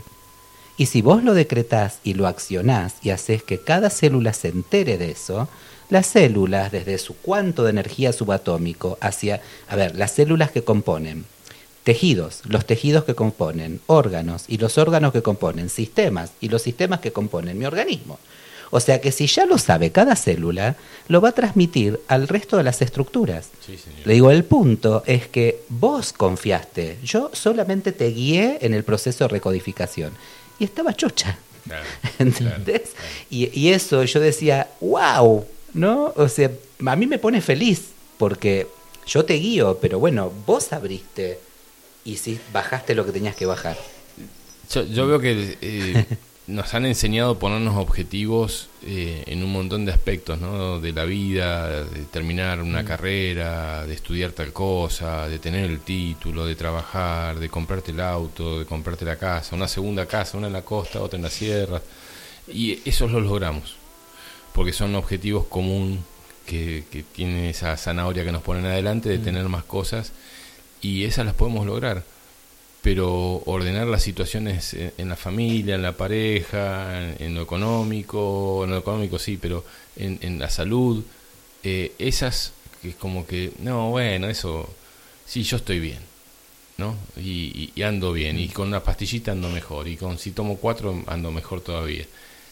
Qué sé yo, yo creo que cuando uno tiene, aparece algo, esa campanita, esa alarma, que, son los dolores, que son un dolor de cabeza como me pasó a mí, este, este tenemos que empezar a, entender que, que, son alarmitas eh, útiles, que si las apagamos no las vamos a volver a tener, pero seguramente dentro de un par de años eh, eh, nos entraron a robar la energía, porque algo avisó la alarma, que algo faltaba, que nos estaban robando. Bueno, la alarma del cuerpo te está avisando que te, estás perdiendo energía, que estás perdiendo la vitalidad en un órgano o en otro. Mm. Y nosotros fácilmente tomamos la pastillita. Mensajes que van llegando. Hola Fabián, gracias por haber compartido tu experiencia del dolor de cabeza. Me sirvió, bueno, mira, ¿te das cuenta? Como, para darme cuenta que mi dolor de cabeza es la manifestación física de un proceso emocional que estoy sanando. Gracias y abrazos. Qué lindo. Cómo me gustan estas cosas. Lorena. Este, no sé de dónde, 2215. Este, vaya a saber de dónde. Qué bueno, Lore, qué bueno, porque así estamos todos. Es, esto es un, es, es increíble, pero somos partícipes del redescubrimiento de la trama. Yo fui a ver Avatar, no me gustó, me gustó más la primera, ¿no? Eh, pero todo esto de la trama, de que se conectan a, la energía de agua y, y, pueden ver cosas y pueden ordenar cosas, me parece que es muy básico, pero muy necesario entender. Parece que, que lo entendemos, pero pasan cosas en la vida y ahí nos damos cuenta que hay eh, un poquito más para entender. Alberto Gallo, le mando un abrazo muy grande, mi querido amigo, compañero de ruta, porque cada vez que paso miro y le toco bocina cuando está ahí en el camping del Prairie, nos dice que hoy va a estar la Ferdomato en su programa, qué bueno, hoy 14 de enero del 2023, esta gran astróloga y amiga, desde hace 20 años que la conozco. Eh, ahora les voy a decir algo, pues me hizo recordar algo la FER, que estuvo en, el primer, la primera jornada holística Elegir Ser, que se hizo en el 2004 en el Cine Teatro Enrique Muño, eh, y que ha sido partícipe de la radio y del programa eh, y de la revista Tercer Ojo desde el inicio. Dice que astróloga predictiva, una mirada desde la astrología predictiva sobre Córdoba, Argentina y el mundo, influencias de Plutón, Urano, y Neptuno sobre la humanidad. Mm. ¿eh? Eh, va a estar en Peregrinos hoy, en un ratito nomás, dentro de una hora y media, a las 15 horas en su programa de 15 a 18. bueno, un abrazo muy lindo, qué, qué, qué bueno. tenemos que armar algo, porque en octubre el tercero cumple 20 años wow. Nada más y nada menos. 20 años. Primer programa de radio y primer número de la revista. Así que 20 años del tercer ojo. Tenemos que hacer algo eh, donde sea. La carpa, si aguanta, será ahí. Si no, será en algún otro lado. Pero hemos jugado tanto que tenemos que hacer una gran ronda. Hermosa, ¿Mm? hermosa. Con mm, nada, ya se me vienen un montón de ideas. claro, son 20 años. 20 años, 20, años tercer ojo. Muy lindo. Eh, y vea desde, San Juan dice gracias a vos y los invitados lo que están hablando, ojalá lo esté escuchando una amiga y bueno, vos que sos Nexo, anda hasta lo de tu amiga y ponete a escuchar junto con ella. Ojalá esté cerca. Bueno, creo que hasta ahí, ah no, acá hay un mensaje nuevo más. Em, si el invitado hace atenciones a distancia, lo dice Francisco desde Chile. Oh. Eh, Francisco, ¿cómo estás? Un gusto. Mira, lo que podemos hacer a distancia es abordar desde distintas ópticas, eh, evitando, pero sí podemos este, hacer algún tratamiento de acuerdo a, bueno, al planteo, a la necesidad y a lo que vaya surgiendo. Habría que hacer algún tipo de, consulta a través de videollamada y a partir de ahí eh, juntos poder ver hacia dónde caminar. Muy bien, muy bien. Bueno, bueno, un capo, dice la Fer, lo dice otro capo, que es Leo Córdoba. dice, buen día, qué invitados los de hoy, abrazos, una capa a la Fer, eh, lo escucharé a Alberto Gallo. Así que... Un capo Leo, ¿eh? yo recomiendo ahí, porque bueno, yo recibí mi, mi revolución y estoy profundizando mucho en ella, así que la verdad, increíble. Me está haciendo mover hasta el último hueso, pero está buenísimo y por eso lo agradezco. Así que abracito, Leo Córdoba. Un abrazo, recién lo encontré, cuando venía para acá estaba ahí en, en, en Samadhi, lo, que haces para no escuchar programas. Se, se va a Samadhi a tomar un café.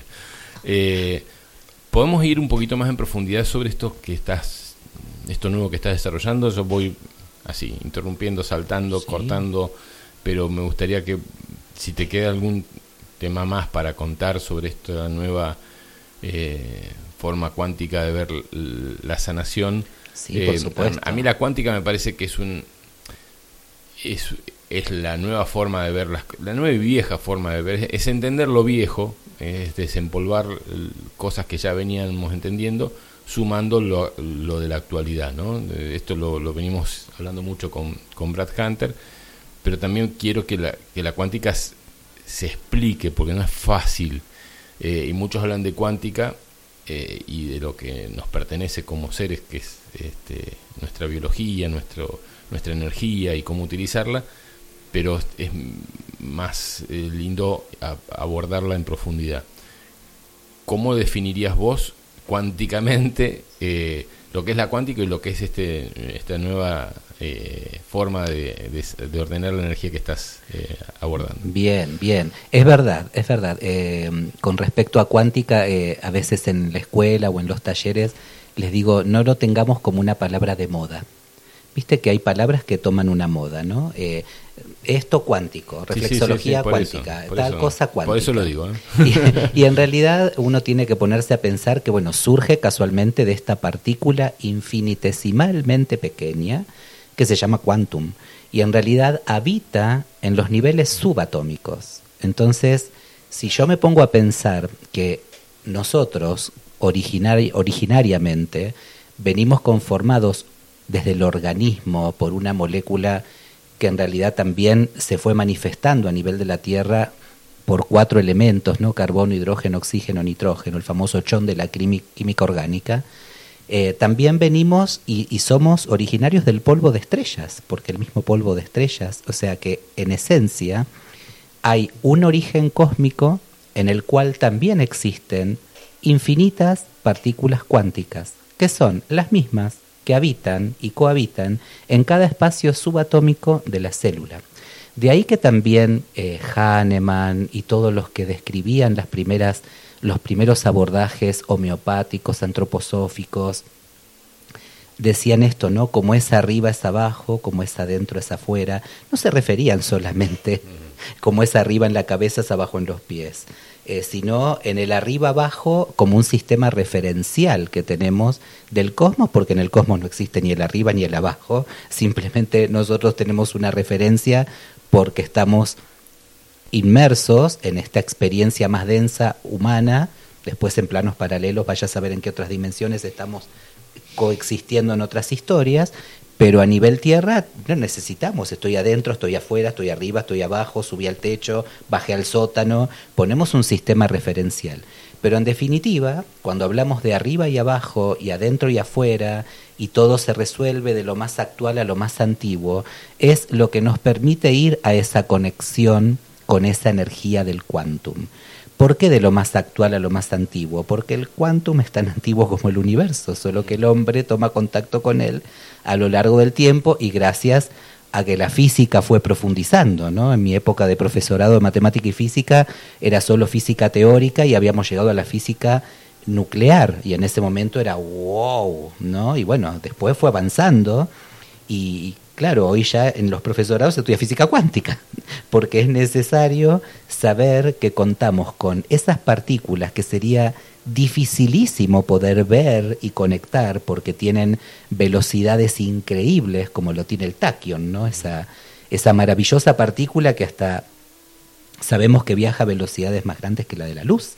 Entonces eh, se hace como difícil materializar el concepto pero sí nos permite darnos cuenta que si existen espacios subatómicos y esos átomos conforman moléculas y esas moléculas conforman células, sabemos que todo lo que llegue a través de nuestro ARN mensajero, que no hay que contaminar por nada del mundo, desde el ADN, ¿no? que obviamente por eso se llama ARN mensajero, porque ese ARN va a llevar a cada célula toda esa información y esa información conecta con toda la estructura celular y con todas las moléculas de esa célula y con todos los átomos de esa célula y con todos los espacios subatómicos. Consecuentemente, ¿con quién conecta? Con el quantum. Por eso también se le da ese concepto de energía cuántica, porque en realidad vas hasta la parte infinitamente pequeña de cada célula del ser, de las millones de células del ser, y consecuentemente con qué se comunica, con el quantum cósmico. Y es la forma de poder alinearme con esa energía. Si yo no puedo ordenar desde mi espacio interno, no puedo entrar en esa que sería como una comunión, ¿no? O sea, nosotros somos seres estelares, maravilloso. ¿Y cómo conecto con ese ser estelar? ¿Solo con un nombre? ¿O solo con una meditación? No, hay procesos que tienen que ir desde ese infinito espacio pequeño al infinito espacio pequeño del mismo cosmos. Entonces ahí es donde se establece la gran comunicación y por eso los procesos son individuales y personales, porque todos, o sea, la energía cuántica es la misma, el campo cuántico es unificado, todo tiene que ver en cómo yo estoy inmerso, cómo lo reconozco, cómo me conecto, cómo creo, cuáles fueron mis mm. experiencias, el origen de mi alma. Bueno, sería como... Por eso mientras más te conozcas, más podés ordenar esa energía y saberte parte de esa energía. Nosotros normalmente eh, y eh, vemos todo por separado, ¿no? Boca River, Argentina, Brasil, este órgano para tal cosa, ¿no? Y bueno, no, sirve tanto, lo sacamos, lo ponemos. Eh, todo vemos por separado. Cuando empezamos a entender la unión que bien lo plantea eh, James Cameron en la película Avatar, la participación de, todo en, el todo, eh, ahí podés entender el funcionamiento. Vos decías, es, eso de la célula, eh, de los órganos, del ser que somos, si lo trasladamos a la Tierra, lo hemos dicho más de una vez a esto, eh, somos esa misma partícula que, que, compone nuestra célula en nuestro, en nuestro cuerpo. Nosotros somos una célula de un lugar, de una zona, esa célula es un átomo de una, de, una región y así conformamos el universo, el planeta. Y el planeta a su vez es eh, tiene la misma función dentro del universo. Si nosotros podemos entender eso, inmediatamente toda la energía que nos compone y nos compete viene a nosotros y activa a nosotros y se activa a nosotros y se, y se, pone feliz de que nosotros lo reconozcamos. Cuando decimos este, a este lo dejo entrar y a este no lo dejo entrar, a este animal eh, lo acaricio y a este me lo como, ¿eh? Eh, empiezo a ver cosas como que, pucha, ¿por qué hago la diferencia? ¿Por qué cambio las cosas tan, tan radicalmente de una, de una manera a la otra? Em, me parece que a medida que vamos avanzando no son las mismas charlas de hace 10 años o 20 que las actuales. ¿no? Eh, no son los mismos programas de radio. Eh, seguramente dentro de dos o tres años, si, eh, si escuchamos este programa, va a estar obsoleto, porque empezamos a entender un montón de cosas más y vamos a activar esas cosas. vamos a entender esas cosas y las vamos a poner en la plantilla y vamos a decir, ah, y todo es nuevo, porque en este proceso de redescubrirnos, todo es nuevo. Lo más fácil es leer libros viejos. Hoy eh, el libro nuevo que creamos nosotros todos los días es el que tenemos que leer. Y ahí hay mucha información. Y tenemos la data, no sé si se escucha bien, sí, sí. tenemos la data en nuestro propio organismo, Fabi. Toda esa data que vos hablás y ojalá algún día como humanidad lo comprendamos, como humanidad y como humanidades, ¿no? En otros, en otros planos y en otros puntos de cohesión. ¿En qué? Fíjate que el cuerpo está formado por millones de células y esas células están diferenciadas, porque están diferenciadas formando tejidos. Tejido conectivo, tejido, ¿no? Es como que son todos distintos. Y a su vez, esos tejidos conforman órganos, y los órganos también tisularmente son distintos. Pero esos órganos distintos conforman sistemas de funcionamiento. Y esos sistemas de funcionamiento conforman al organismo. Mira si haríamos eso entre los terapeutas, claro. entre... Claro, ahí está el punto, que tenemos que vaciarnos de, un montón de, esto, ¿no? De, de, ese ego que nos hace diferenciarnos de y poder ser más unificados en ver y mostrar, y como seres y como humanos, darnos cuenta que qué divino que todas las células seamos distintas, qué divino que los tejidos seamos distintos, pero en el momento de funcionar, el momento fisiológico, el organismo es una máquina perfecta y funciona perfectamente con todas esas grandes diferenciaciones.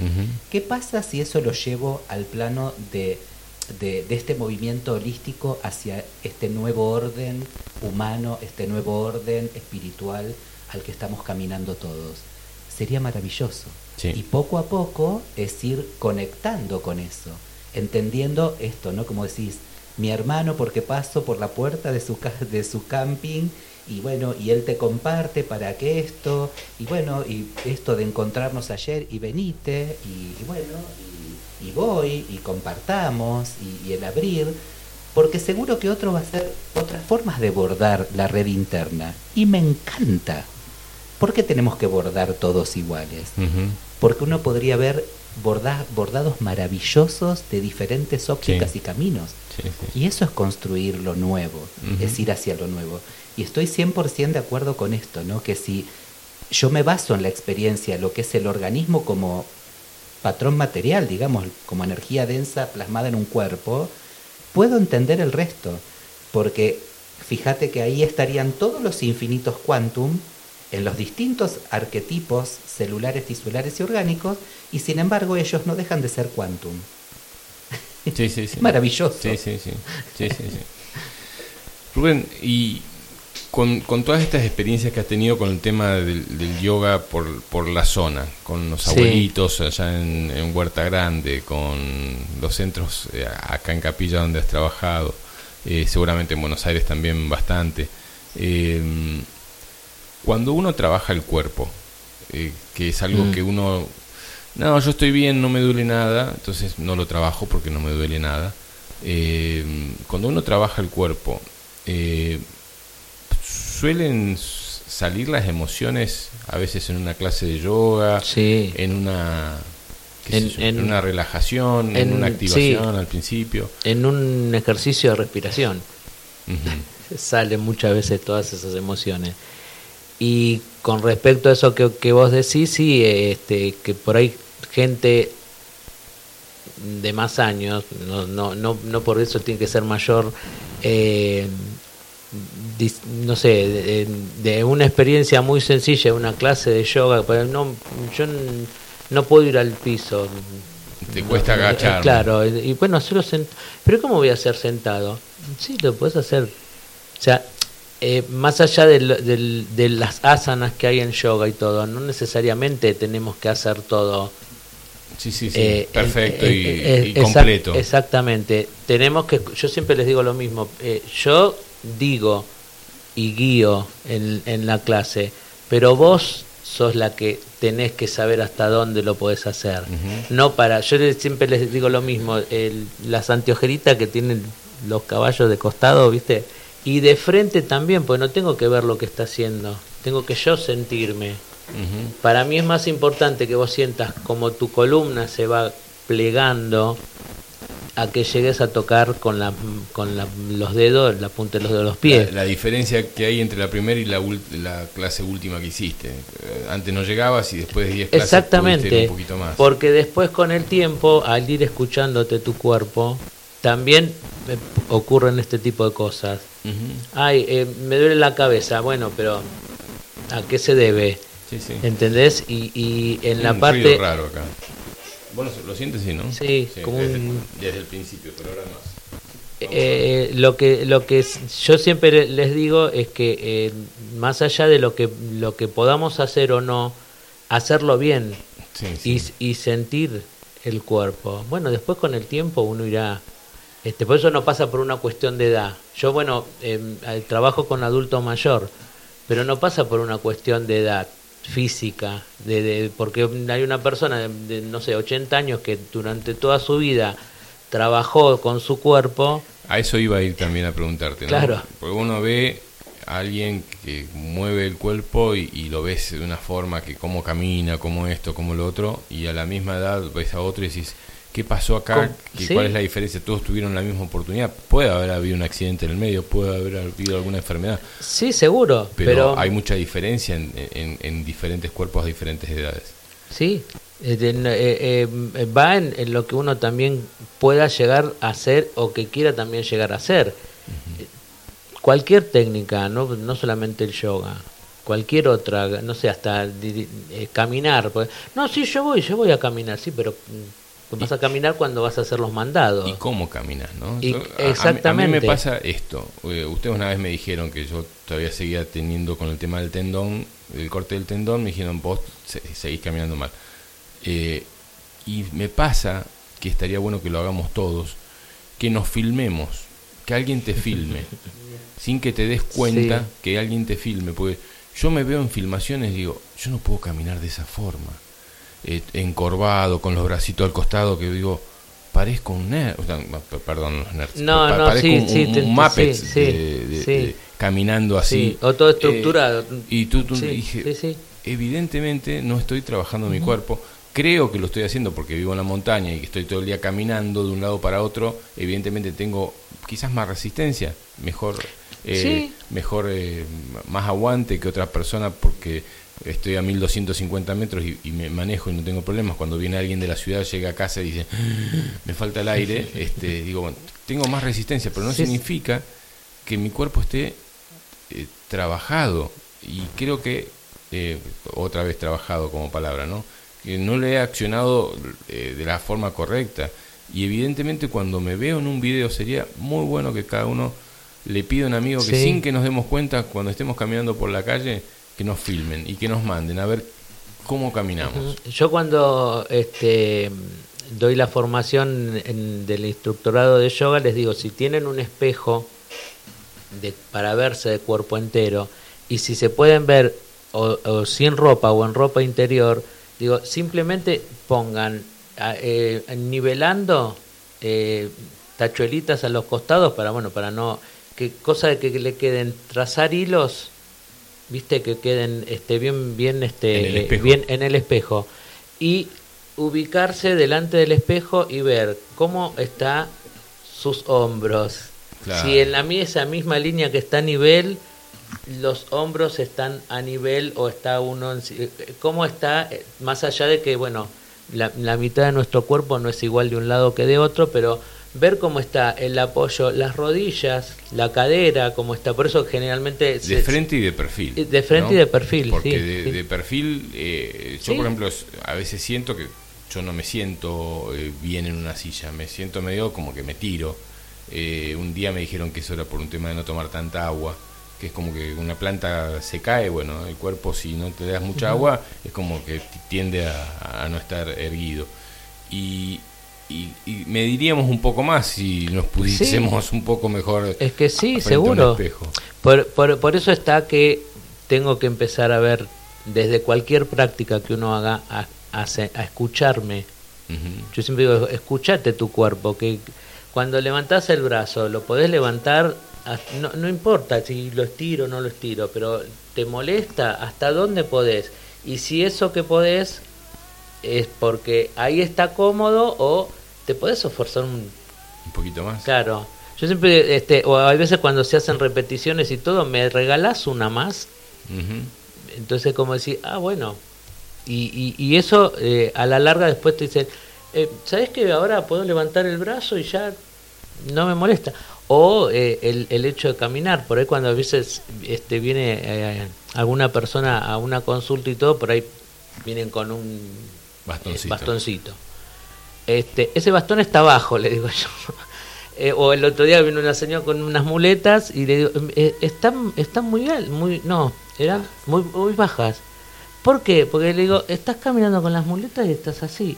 era, por encorvada. Era, claro, era subir un puntito que se los hice subir yo y dice, ay, ¿cómo le cambió? Y claro, si no estaba como, o sea, está bien, estaba colgada de las muletas y la muleta lo que te hace es para que el, pie que, te, que, no podés eh, eh, lo, claro, te ayude, no que te, porque si no estás como o sea, se la, te lo quitan y le pones toda la energía y depende Exactamente, entonces eh, en, en, en, cualquier práctica que uno haga, ese es escuchar el cuerpo, no hacerlo, que no está mal, eh, eh, o, no sé, ir a un gimnasio y 15, 20, pero bueno, Si, o sea, a vos te sirve, te, te sentís bien o por qué lo haces?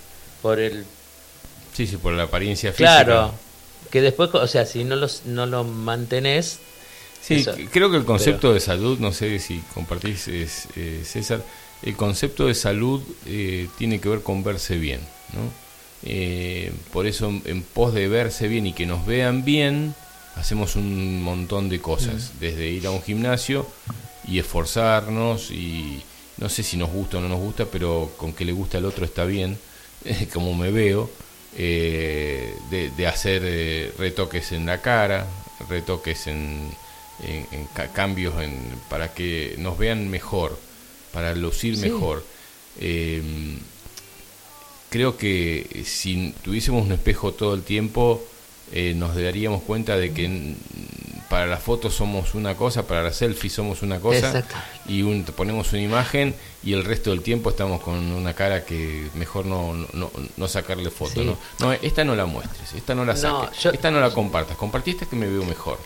Eh, esas cosas de la estética que me parece que la hemos tomado como una forma de que esa sea nuestra imagen, ¿no? la más linda. Sí, exacto. Por eso yo no estoy en contra del que va a un gimnasio. No, no, Sino como vos decís, eh, eh, bueno, lo hago para que los demás me miren, ay, mira qué bien que estás, o porque yo me siento bien. Porque hay gente que va a un gimnasio y hace descarga en, esa actividad, en esa rutina y todo, y después se siente bárbaro, se siente está buenísimo Está bueno, hacer gimnasia me parece Exacto. bárbaro, hacer actividad física me parece bárbaro. El tema es con qué fin lo estás haciendo. Y sí.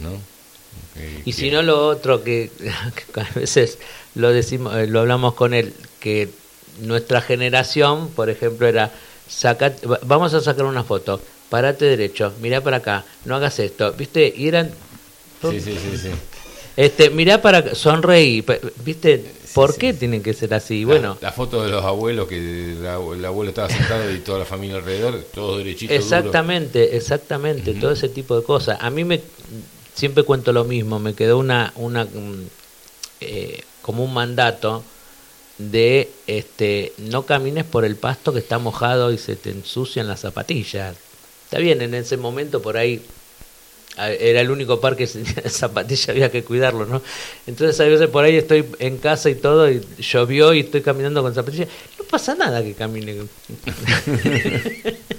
¿Viste? O sea, date cuenta de ese tipo, bueno, de cosas. En su momento por ahí sería por algo, pero bueno, son cosas que... Sí, sí, van, van taladrando la, cabeza. Exactamente, y, en, y en el cuerpo...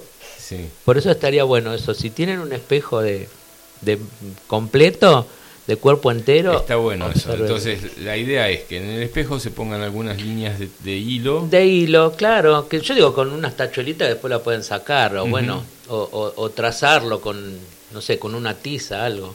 Y pararse. A ver cómo. y bueno, otro ejercicio que siempre decimos con él es en un espejo mirarte a los ojos. Está bueno eso. A ver, contame eso, César.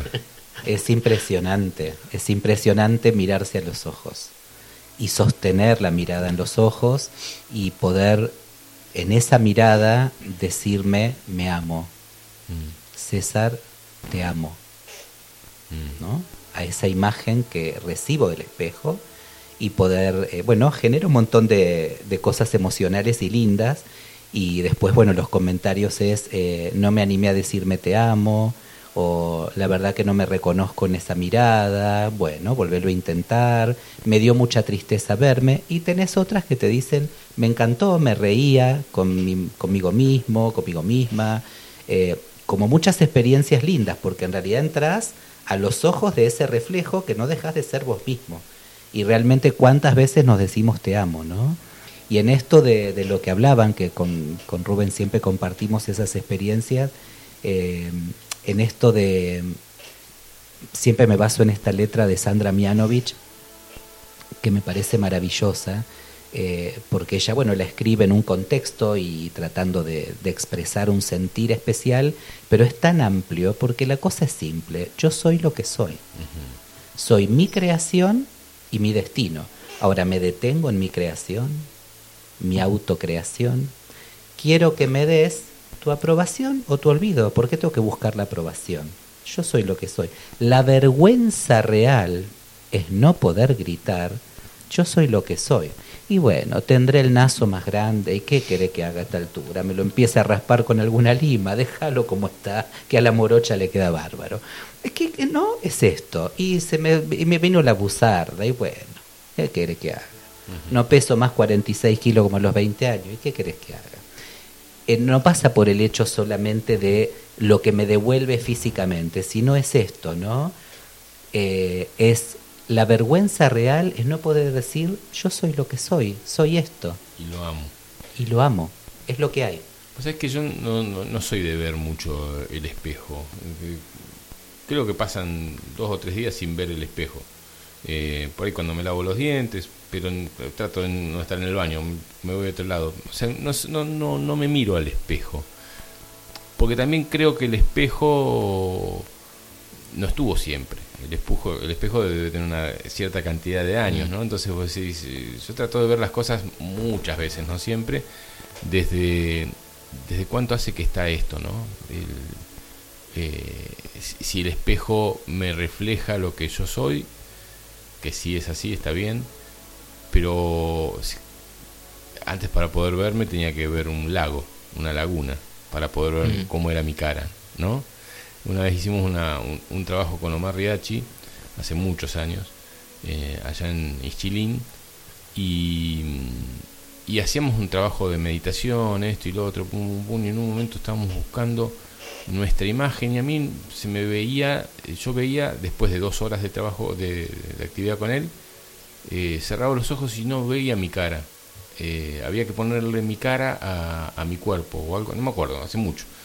Y yo veía la cara de él y yo ponía la cara de él en mi cuerpo o en, la imagen que yo representaba de mí.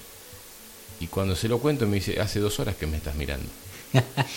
Eh, hace dos horas que estás mirándome, entonces es lógico que tu imagen en estas dos últimas dos horas sea mi cara y no tu cara, que hace, vaya a saber cuánto hace que no la ves. Eh, y, y, pienso en eso también, ¿no? Que cuando uno eh, pone la, la, imagen de uno a un montón de cosas, es la imagen de una foto, pero no es la que vos te, estás viendo, porque mm. el ser humano no se puede ver a sí mismo, salvo con un espejo, que fue creado, no sé, era 300 años. Antes de eso no, no creo que haya habido algo que te refleje la imagen. Pero bueno, estamos en la actualidad, estamos en este tiempo, 2023, el espejo es importante. Eh, y observarme en el espejo, yo personalmente no lo hago, habría que ver con alguna técnica, por no simplemente por verlo, ¿no? ¿Hay técnicas para poder activar esto de la mirada en el espejo? Sí, por supuesto, por supuesto. Hay eh, esto que también dice Rubén de ver, eh, no solamente por, por ver el cuerpo, sino apreciar lo asimétricos que somos. Viste que en esta cosa que hay como modelos a seguir o patrones que se tienen, ¿no?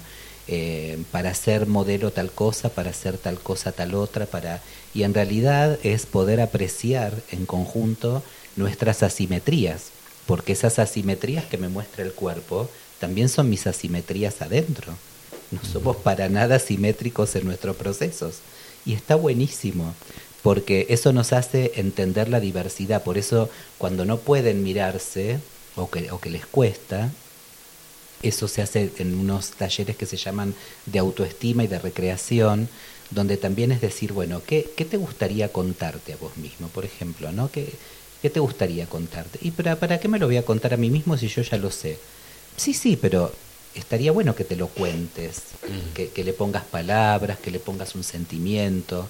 Y para eso sería interesante que te mires a vos mismo y pero yo cierro los ojos y me ¿no? en esto de no poder conectar con esto que me devuelve mm. y, y, bueno empezar como a contarse algo simple como empezar a poder mirarse aunque sea segundos porque vos les decís un minuto y te dicen es una pavada digo si vos lográs sostener un minuto la mirada con tus propios ojos yo te voy a felicitar porque no es una pavada. A veces son unos segundos o eh, directamente bajo la mirada y trato de no no, no mires la imagen, pero tenelo enfrente, que sepas que estás. Comentate algo, compartite algo. Es eh, como ayudar a hacer ese encuentro desde eso que, como decís vos, es cierto. El espejo no deja de ser un espejo. Pero también a veces no me miro en un espejo, miro o me conecto con alguien en la calle y eso también es un espejo. Entonces. Sí, eso sí. Entonces, ¿no? A veces miro y lo que veo no me gusta. Bueno, ¿y qué pasará con eso que veo y no me gusta, no? ¿Será lo mismo que enfrentarme a ese espejo solo que me lo muestra una visión externa o alguien con el que no puedo estar conectando porque me hace vibrar con alguna alguna sombra que todavía no puedo aceptar? ¿No? Y volvemos a la clave genética. ¿No? En esto, ¿qué es lo que me está reflejando que me enoja? ¿Por qué me enoja tanto? ¿Qué está pasando? ¿Dónde está eso en mí? ¿Dónde puede quedar alguna cuestión que tal vez no sea presente, pero que me enoja igual? Y bueno, ¿y dónde tengo que ir a buscarla? Y tengo que viajar, tengo que entrar en ese viaje del tiempo de mi, de mi ser para poder encontrarme con eso y ante todo comprenderlo, aceptarlo. No lo puedo modificar en ese pasado, porque el pasado no se modifica, se capitaliza, y esa capitalización trasladarla a mi presente, en este estado aquí ahora, porque lo único que va creando futuro de existencia es este aquí ahora. Ya este aquí ahora ya pasó, ahora hay otro, y este es otro, y cada instante de, de vida es un nuevo presente. Y eso es lo que va construyendo futuro, cada instante de aquí ahora. Por eso es tan importante ligar con estas imágenes. Si no puedo desde ahí, bueno, observa el mundo que te rodea. Es tu espejo. Observemos qué nos está pasando. Eh, por eso a veces también, ¿no? El otro día hablábamos con respecto a las lluvias, ¿viste? Más sí, que, que llueva y se venga el mundo abajo. No, hmm. no es así. ¿No? Le digo, fíjate lo que estás proclamando. ¿No? Entonces, ah, bueno, ¿y cómo sería? ¿Cómo sería? Le digo, mira, no sé cómo sería, pero pensá en esto, ¿no? En mi ser. Vienen lluvias y bueno, que sean abundantes, mansas y beneficiosas. Que puedan acompañarnos desde la mansedumbre, con abundancia de agua para todos los lugares que lo necesiten y que nos den incluso hasta bueno, apareció una descarga, bienvenida sea que nos estará mostrando, que nos estará tampoco insultar al trueno, al rayo. Porque los elementos también hablan y los elementales también se expresan a través de ellos, ¿no? Y creo que eso, ¿no? El espejar, más sí, que se venga, sí, que desborde. No, no, no, no, porque eso también incita a decretar cosas. Sí, lo mismo contra, con el fuego, ¿no? Eh, Totalmente. Porque eh, lucha contra el fuego, eh, lo hablábamos la vez en el grupo, grupo norte, no queremos más fuego, no, es un elemento. No puedes, no, no, quiero más fuego, quiero que, esté ordenado, no quiero que, se queme todo, pero el fuego es un elemento y si hablamos que no queremos más fuego en la zona y que no va a haber más fuego en la zona, estamos hablando y decretando cosas que, que son parte de los cuatro elementos, el agua, el aire, es como si no quiero más aire, ¿eh? no quiero más tierra, es un elemento más, hay que expresarse bien. Consensuar con las salamandras, ¿no? Sí, sí, sí. Consensuar con ellas, que son prácticamente patronas, digamos, del elemento, ¿no? Y bueno, consensuar. Consensuar con el agua, consensuar con la tierra, consensuar con, con los elfos, consensuar con, con todas esas, con ese mundo no visible que no significa que por no ser visible no exista y no esté activo. Claro, claro. Señor, bueno, señores, este, nos quedan unos minutitos hasta que yo ya un ratito ya lo llamo a Brad y, salimos con él sobre lo que va a hablar hoy en el, en el Centro Holístico Tercer, Tercer Ojo, ahí en Diagonal Buenos Aires 157 a las 21 horas. Vamos a hablar con, con, un ratito con Brad y, hoy está en vivo la, la, temática. ¿Algo que haya quedado con ganas de compartir con Rubén Alcina? No, gracias por, por haberme invitado.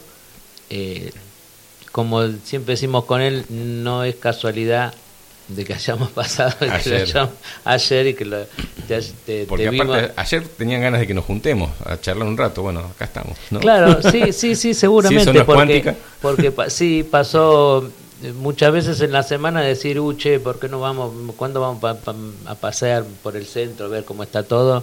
Y bueno, este y bueno, agradecerte por, por esta oportunidad que siempre nos brindás y bueno, también por el por el, el placer de, de haber compartido ese, ese día para nosotros que fue tan importante por el, tu, lo que ofreciste y todo, que bueno, eh, ese momento fue lo, anterior, te digo, ¿no? Porque nosotros estuvimos hasta cierto horario ahí y de que... El día del casamiento. El día del casamiento. Eh, que, o sea, de, de cómo estaba eh, y como nosotros no, cuando nos fuimos había quedado y todo como que no sé como que se transformó. Bueno como todo lo que siempre este vivimos no de cuando estábamos ahí incluso también en el paseo no de Cómo se fue transformando todo. Exactamente, o, del principio de, que empezaba a llover y que no sé de dónde salían todos y todos llevábamos todo para el fondo cuando teníamos que subir. bueno, todo ese tipo los veranos han sido muy muy especiales. Mirando la lluvia no teníamos techo. El que conoce el paseo holístico, el techo tiene, claro, no tiene cinco años, tiene bastante. por eso, por los eso. primeros dos era sin techo y, y cuando hacía frío, hacía frío y no teníamos que calentar. Y el primer invierno. con petaquitas de algo o con salto o con lo que con, sea. bailando, danzando. Bailábamos, no había ni calefacción. Pero no. divino. Y fíjate vos que lo que te dice Rubén, ¿no? Que esa carpa que decías, bueno, pero fíjense y qué sé yo, y casualmente habían podado una palmera y la habían acomodado. Y esta palmera fue la decoración. Que todos los que entraban decían, qué bueno que quedó, cómo lo organizaron, juntando hoja de palmera. Así como nos somos. Podado. Y bueno, y ellas también colaboraron y había unos barriles y les pusimos macetas y una amiga trajo eh, qué sé yo, nosotros queríamos que sea así, como somos nosotros, sencillos, no, no, no queríamos nada del otro mundo y lo que queríamos era un simple brindis que terminó siendo una ceremonia increíble, mm. increíble, la verdad que sí. Así que agradecidísimos por eso y bueno, y por el hecho también de que de esto, de estas oportunidades de, de estar acá con vos compartiendo en tercer ojo lo que compartimos y como les decimos siempre que los vemos, pues nosotros, ellos nos dicen querubines y yo les digo los tortolitos. y como tortolitos los amamos, ni más ni menos que eso, los amamos. Así es, nos amamos mucho, mucho, mucho, mucho. Gracias a los dos por haber estado. Acá escriben eh, y saludan. Mónica desde Vietma dice, eh, hola, escuchándolos este sábado, muy grato escucharlos. Antes de irnos, demos una forma de comunicarse, un teléfono. Eh, sí, un teléfono. Un teléfono. tienen para anotar, ahí Fran, tenés para anotar en Chile, ahí te damos los teléfonos de los chicos. El mío es 11 21 72 9445. Repetimos. 11 21 72 9445. Y si no por Facebook o Instagram como Rubén Alcina. Bien. Sí, nosotros así de sencillo, como Facebook y Instagram, César Sendrón. Con Z. Con Z. Y el teléfono es 11 21 72 9576. Muy bien. Bueno, con nosotros en este programa el número 2 de, sí, de, número 2 ah, de, del, año. del año, ¿eh? no. Eh, no. sé cuántos irán en, en, la vida. Este un gusto poder haber tenido como tener, haberlos tenido como invitados y compartir estas casi casi dos horitas, son 14 y 3 eh, para charlar y ponernos al día. ¿eh? Gracias, Fabi. Un abrazo para todos los que estén escuchando y bueno, y lo mejor para Brad en su charla de hoy. Muy bien. Ahora en un ratito lo llamamos. No sé si él está. Mandame un ok si estabas escuchando, Brad.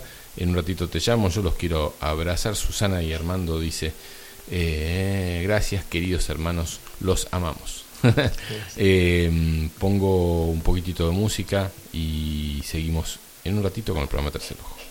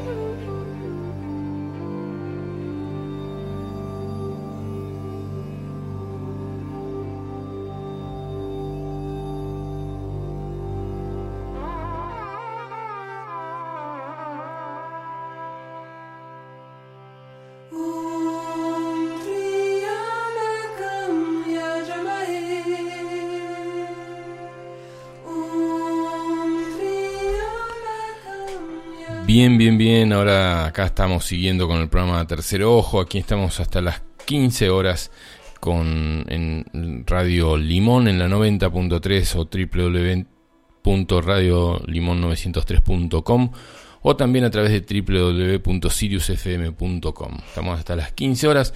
Recordamos que en un rato nomás viene el señor Carlos Alberto Gallo con la invitada Fer Domato, la Fer, la linda de la Fer, que va a estar hoy 14 de enero este, a las 15 horas. ¿eh? Astrología predictiva, una mirada desde la astrología predictiva sobre Córdoba, Argentina y el mundo. Eh, influencias de Plutón, Urano, Neptuno sobre la humanidad. Y bueno, ahí va a estar la Fer. Bueno, ahora sí, eh, lo voy a llamar a mi amigo y compañero de ruta, el señor Brad Hunter, con quien vamos a, abordar sobre eh, la charla que vamos a tener hoy de cuántica. Lo tengo que llamar por el teléfono común, que me dijo, llamame por el teléfono común, que a ver si tenemos mejor conexión que el sábado pasado. El sábado pasado lo hicimos a través de, de WhatsApp y no andaba muy muy bien. Vamos a probar a través del teléfono común y vamos a ver si podemos tener una linda charla hasta las 15 horas que vuelve, eh, que continúa la programación de la Radio Limón con eh, peregrinos. ¿eh? Después de las 18 horas, la señora Laura Bergerio con Serenamente. Así que ahora sí, le doy vía libre al señor Brad Hunter. Hola hermano, ¿cómo estás? Buenas tardes. Hola Fabi, querido. ¿Cómo estás? Bueno, ahí venía escuchando el programa, muy bueno. Qué lindo también es cuando uno puede estar del otro lado, ¿no? Y sacarse los egos, pues siempre vieron que eh, el investigador o el que habla de una cosa nunca va a ver la actividad del otro porque a ver si me ven sentado mm. y no me ven en el frente y ser yo el que dirige las cuestiones. Y bueno, esas son las cosas que nos imposibilitan a veces, eh, bueno, poder aunar todos estos conocimientos que en definitiva pertenecen a, Hola. Los mismos campos de información, ¿no? Y que justamente el quantum es información. Porque ellos venían hablando en términos médicos, vos por aspectos emocionales, pero todo es información. Y que básicamente ese campo cuántico se compone de información y lo que ordena la biología, lo que ordena que todos los planetas sean redondos, que todos los planetas orbiten alrededor de un sol, es información y que hay una información inherente en, que está ahí en ese campo cuántico, en la estructura, hablando en términos de quantum, en una, en una, en un orden que se llama realidad ondular y que eso de alguna manera se superpone en eso, la dualidad cuántica, al orden corpuscular. Entonces, que todo lo que es corpúsculo, todo lo que es materia está ordenado por información que viene en la forma de, estructuras ondulatorias, que es en sí misma energía. Energía es información y la información viene a través de luz, sonido, vibración, etcétera, etcétera. Eh, y, y, entender que eso somos y que somos también eso, esa luz, esa vibración y que por eso nos sentimos bien cuando estamos en un lugar soleado y tenemos el rayo del sol y nos sentimos por ahí un poco deprimidos eh, o bajoneados si tenemos que estar mucho tiempo del día metidos dentro de una casa bajo un techo. Lo mismo cuando escuchamos una música que nos eh, gusta y nos hace elevar, como cuando tenemos que escuchar la música que pone el vecino, que nos baja y nos pone por ahí en un estado de bronca, ¿no? Todo, toda esa vibración el cuerpo la recibe y eh, la, la, como, como que la, la, capitaliza para bien o para mal, eh, si existiese el bien o el mal, eh, en, en, emociones que, que, se van, van cambiando. No sé si lo sentís así. Uy, no me digas. ¿Estás ahí, Brad? No me digas sí, sí, sí, ah, te escucho un poco bajo, pero sí, básicamente todo, voy a simplificarlo, que todo en el universo se manifiesta de dos formas. Cuando hablamos de justamente frecuencias de sonido, cuando nosotros estudiamos música, cuando estudiamos física, todo tiene un orden. y básicamente cuando hablamos de música, hablamos de sonido, hablamos de armónicos. Y justamente la cuestión acá es la armonía, justamente que hay un orden. Este orden inherente responde a, frecuencias armónicas, a sonidos armónicas, a composición eh, bien ordenada de la luz. Y obviamente toda la artificialidad, todo lo que no se basa justamente en armónicos, en coherencia, por eso digo que el lenguaje es armónico y coherente. Todo lo que sale de la coherencia, y justamente hablando de un estado emocional, ¿qué es lo que rompe un estado emocional que a vos te genera un pesar, te genera una agonía, es romper con la armonía de lo que es armónico y coherente, que es un estado amoroso, un estado de felicidad. Tan simple como eso. El gran problema acá es que básicamente todos los factores externos de lo que crea el hombre como sociedad,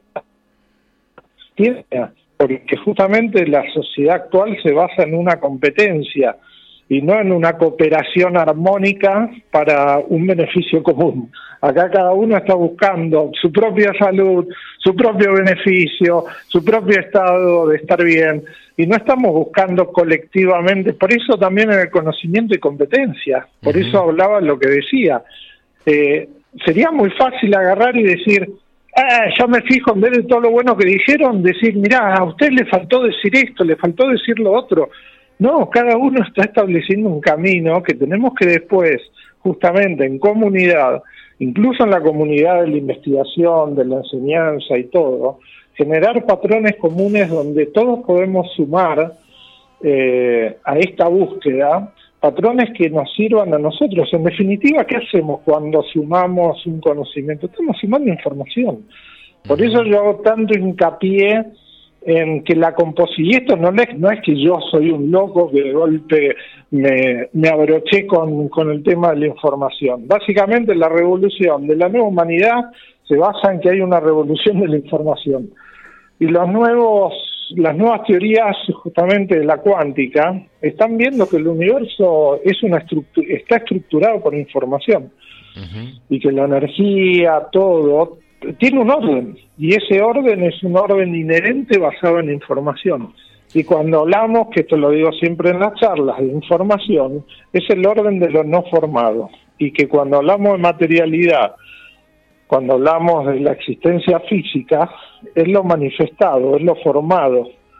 ¿Y qué es lo que ordena a la salud, a todo lo formado? Información. Básicamente hay un campo estructurado de información, que es lo que le da orden a la materia.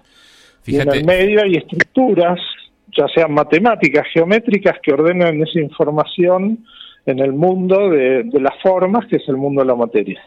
Fíjate vos que, no sé si pudiste escuchar todo el programa, pero en un momento eh, Lorena compartió desde su lugar, eh, dice que gracias por haber compartido la experiencia del dolor de cabeza, me sirvió para darme cuenta que mi dolor de cabeza es la manifestación física de un proceso emocional que estoy sanando. Fíjate cómo eh, eh, lo que me pasó a mí cuando Jan me dice, che, este, estás con algún proceso emocional y que eh, inmediatamente fue abrirme en lágrimas, y, y, que esto mismo que uno lo pueda expresar en un medio de comunicación y que le sirva a alguien como Lorena, que creo que es la primera vez que nos escribe, y decís, eh, es como no poder pensar que estamos totalmente conectados, ¿no?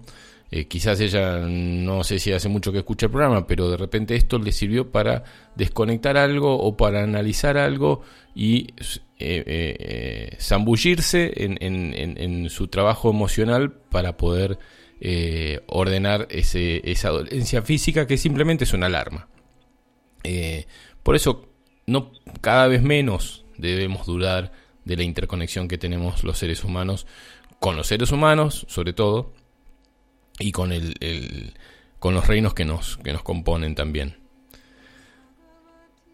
Es que justamente lo que propone, eh, esto lo propuso David Bohm, que fue uno de los principales teóricos cuánticos que inspiró un crecimiento muy grande en un montón de, después de científicos cuánticos que terminaron comprobando, al igual que Einstein, que teorizó un montón de cosas relacionadas a la física, gente como David Bohm teorizó aspectos de la física, pero dentro de lo que era la rama de la cuántica, ¿no? Y él hablaba de los campos unificados. Problema que justamente todo esto de repetir paciente, repetir trabajo, son, son formatos eh, que están establecidos y que justamente la repetición hace que esos se establezcan como, como programas y la importancia de la palabra, porque esto es lo que vamos a hablar hoy, ¿no? De que uno cuando dice algo no solamente lo dice, está eh, conformando una estructura, una estructura que es eh, holográfica, es una condensación, un egregor, lo llaman en, en, en, el, en el plano del espiritismo, estás conformando una estructura de información que vos eh, no es que la palabra se pierde y el que está a dos metros no lo escuchó, básicamente estás creando una estructura porque como nosotros interactuamos en ese campo de, información y tenemos una capacidad generadora que puede modificar,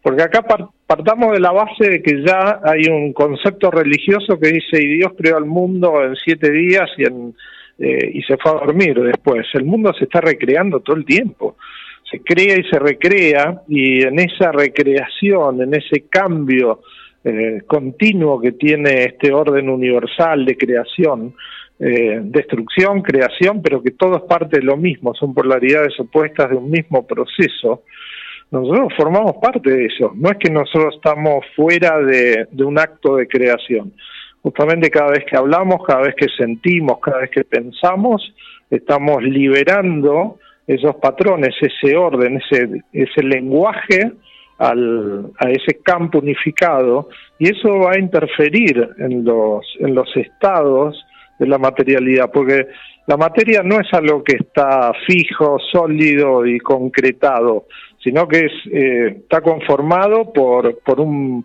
por una cantidad X de átomos que están en movimiento en, una, en un movimiento intrínseco mucho más eh, ralentado que factores de, alta energía, pero esa energía en movimiento, pero solidificado por campos gravitatorios. Yo te escucho y, y, se me viene la imagen de, de, una laguna, ¿no? En estado de calma eh, aparente en la superficie, pero tanto movimiento en, en el interior. Eh, vos podés ver que un día pasible, sin viento, sin nada, la laguna está tranquila. Y de repente cuando te sumergís en la laguna empezás a ver una actividad que por la superficie no la, podía ver, no la podías ver y cuando te sumergís cada vez encontrás más belleza. A eso le sumás que un día de tormenta, cada gotita que cae genera una pequeña onda y que la gran cantidad de agua que cae genera una gran cantidad de onda y cambia la superficie a lo que habíamos visto el día de calma y es decir, ¿cómo puedo pensar que todo está igual eh, todo el tiempo? la misma laguna, la misma eh, superficie, la misma en la misma profundidad. Eh, todo se cambió y vive cambiándose en esa laguna y en esa misma laguna nos podemos ver reflejados nosotros como seres humanos y parte del todo. Creo que... Bueno, poner en una pileta, en una laguna quieta a 20 personas o 20 chicos nadando y van a armar un quilombo enorme. Mm. O sea, básicamente eh, eh, revolucionan el agua. Nosotros en el éter producimos lo mismo, cada vez que cada ser humano, y esto, esto es un poco lo que vamos a hablar hoy, ¿no? Porque hoy, hoy justamente vamos a abordar algo que yo le pido a la gente que realmente quiera conocer aspectos inherentes a, a, la verdad sobre el contacto extraterrestre, el, lo, lo, lo, que es la cuántica, todo, que no se lo pierdan, porque yo lo que veo en todo esto es que nosotros estamos muy condicionados hasta incluso en, la forma en que evaluamos eh, la perspectiva del contacto extraterrestre, porque lo ponemos y lo, lo tratamos de, explicar y de escribir desde una manera muy humana. O sea, sí, me habló, me encontré frente a frente y me dijo. Eh, entonces, como que eh, evaluamos algo que está muy por encima de nuestra capacidad de entendimiento y de manifestación, de una forma que lo tratamos de entender eh, a través de lo que nosotros eh, conocemos o, pretendemos conocer de la, de la realidad. Y, y ellos tienen eh, formas de comunicación, formas de establecer contacto, que son muy diferentes a lo que nosotros, porque acá no es que, uy, viene una nave, me subieron a la nave, me llevaron a recorrer el espacio. Eh, eso puede pasar con alguien que pertenezca a tu mismo plano de existencia, pero eh, estamos lidiando también con seres que, que, forman parte de una realidad que es de cuarta, quinta dimensión en su aspecto de realidad existencial y física, porque nosotros también somos cuarta y quinta dimensión, pero manifestados con una conciencia de 3D. Entonces, eh, cuando ellos se manifiestan, no se van a seguramente a comunicar con tu ser físico y muchas veces la gente dice, uh, ¿por qué no me contactan? Y sabes la de veces que por ahí se te contactan y vos no, eh, como no tenés abiertos los canales de percepción en la cuarta dimensión, de, percepción de, de, lo que es un mundo de cuarta dimensión, que justamente la cuarta dimensión es un, una, una realidad existencial basada en información, eh, no nos damos cuenta de que todos estamos siendo de alguna manera influenciados y condicionados por patrones de información que no son nuestros, porque básicamente esto es un campo abierto y si hay alguien que aunque esté a millones de años luz manifestando algo, eh, justamente en el plano cuántico existe algo que se llama no localidad, la no localidad de la existencia, que no hace falta que yo viaje millones de años luz porque sería imposible, porque yo vivo, puedo vivir 30, 40, 60, 90 años con suerte, yo no voy a llegar nunca a, transitar estos, estas enormes distancias. Eh, por eso nosotros a veces estamos viendo en el cielo el reflejo de una estrella que tarda, no sé, 5 millones de años luz en llegar a nosotros. Entonces, cuando yo estoy viendo esa estrella, estoy viendo lo que esa estrella era hace 5 millones de años luz, porque la imagen de esa estrella tardó 5 millones de años luz en llegar a mí, entonces yo estoy observando el pasado. Yo a todos los que me dicen, no, que la aquí ahora, bueno, mira el cielo, ¿te gusta el cielo? Ok, ¿sabes que estás viendo el cielo? El pasado. entonces, eh, tu aquí ahora también forma parte del pasado, porque la mayoría de las estrellas están moviendo en el cielo, por ahí no existen más. Entonces, eh, eso de, discriminar el pasado y el futuro, porque nosotros cuánticamente, si hablamos de cuántica, estamos hablando de omnipresencia. Eso es otro tema que vamos a abordar, que es el tema de, de la película Interestelar, porque es muy interesante eso, porque nosotros hablamos del contacto extraterrestre pensando que todo sucede ahora, aquí, ahora, en, en mi realidad actual y por ahí un ser que viene del futuro se está se conectó conmigo en el pasado. Y vos decís cómo, eh, si un ser que vive en el año equivalente a la Tierra en el año 5025 se conectó conmigo en el año 73 y por ahí ese contacto está sucediendo hoy. En mi tiempo lineal sucede hoy, pero en el tiempo cuántico me está influenciando lo que yo soy hoy. ¿Qué pasa? Ahí donde, ¿qué es lo que se produce ahí? Un ruido a mi lógica. Y ese es el gran problema cuando nosotros tenemos que interpretar los aspectos inherentes a, quienes se manifiestan en, con otra tecnología, rompimiento, haciendo rompimiento de, las realidades eh, del espacio temporal que nosotros tenemos, que tenemos que cambiar nuestra lógica de entendimiento. O sea que básicamente eh, hay factores que mientras yo estoy viviendo mi aquí ahora, se está modificando mi pasado y mi futuro en base a que no solamente los factores de los que yo estoy eligiendo ahora en estos momentos, sino de que hay factores externos que están modificando mi futuro. ¿Y esto qué quiere decir? Eh, que por ahí un evento X que sucedió hace una X cantidad de tiempo, no sé, vamos a hablar del experimento Filadelfia, y se, habló, se abrió una puerta espacio-temporal, y eso va a tener un eco que va a influenciar en mi futuro. Entonces, eh, cómo a veces, eh, y esto lo puedo aplicar en mí, yo en un momento determinado de mi pasado, yo alteré el curso de mi presente y de mi futuro en base a una elección que yo hice. Entonces, si yo dejara que todo siguiese sucediendo, porque si nosotros hablamos del aquí y ahora, entonces yo no hago ninguna constelación familiar ni nada, porque digo, ya mi familia está muerto, yo ya, eh, eh, mi hijo se murió, me, me, separé de mi mujer o lo que te haya sucedido. No, vos tenés que ir al pasado, porque básicamente lo que afecta a tu realidad de tu presente son aspectos omnipresentes de tu existencia y que hay algo que sucedió en tu pasado que si no lo sanás va a modificar tu presente. Entonces, trabajar el aquí y ahora también es trabajar el ayer y el ahora y el mañana y el ahora. ¿Por qué? Porque todo eso, eh, aunque parezca que ya pasó, no, no es que ya pasó. Eso, eso en, un estado cuántico te sigue influenciando. Entonces, lo que yo no voy a cambiar, no, no voy a poder cambiar es el acontecimiento pasado, pero sí el archivo o el programa que se instaló en ese acontecimiento, porque en el pasado hay programas activos, hay programas atemporales que siguen funcionando hoy. Entonces, ese es el problema. Si yo no esto es lo mismo que estar, yo soy, no sé, eh, diseñador gráfico y trabajo con el Photoshop 5. Y hay uno y te viene y te dice, pero flaco, hay un montón de actualizaciones nuevas del Photoshop. Y podés hacer un montón de... Entonces, si vos no actualizás el sistema, te perdés un montón de funciones nuevas que esas, eh, esos em, programas que fueron actualizados una y otra vez te permiten hacer.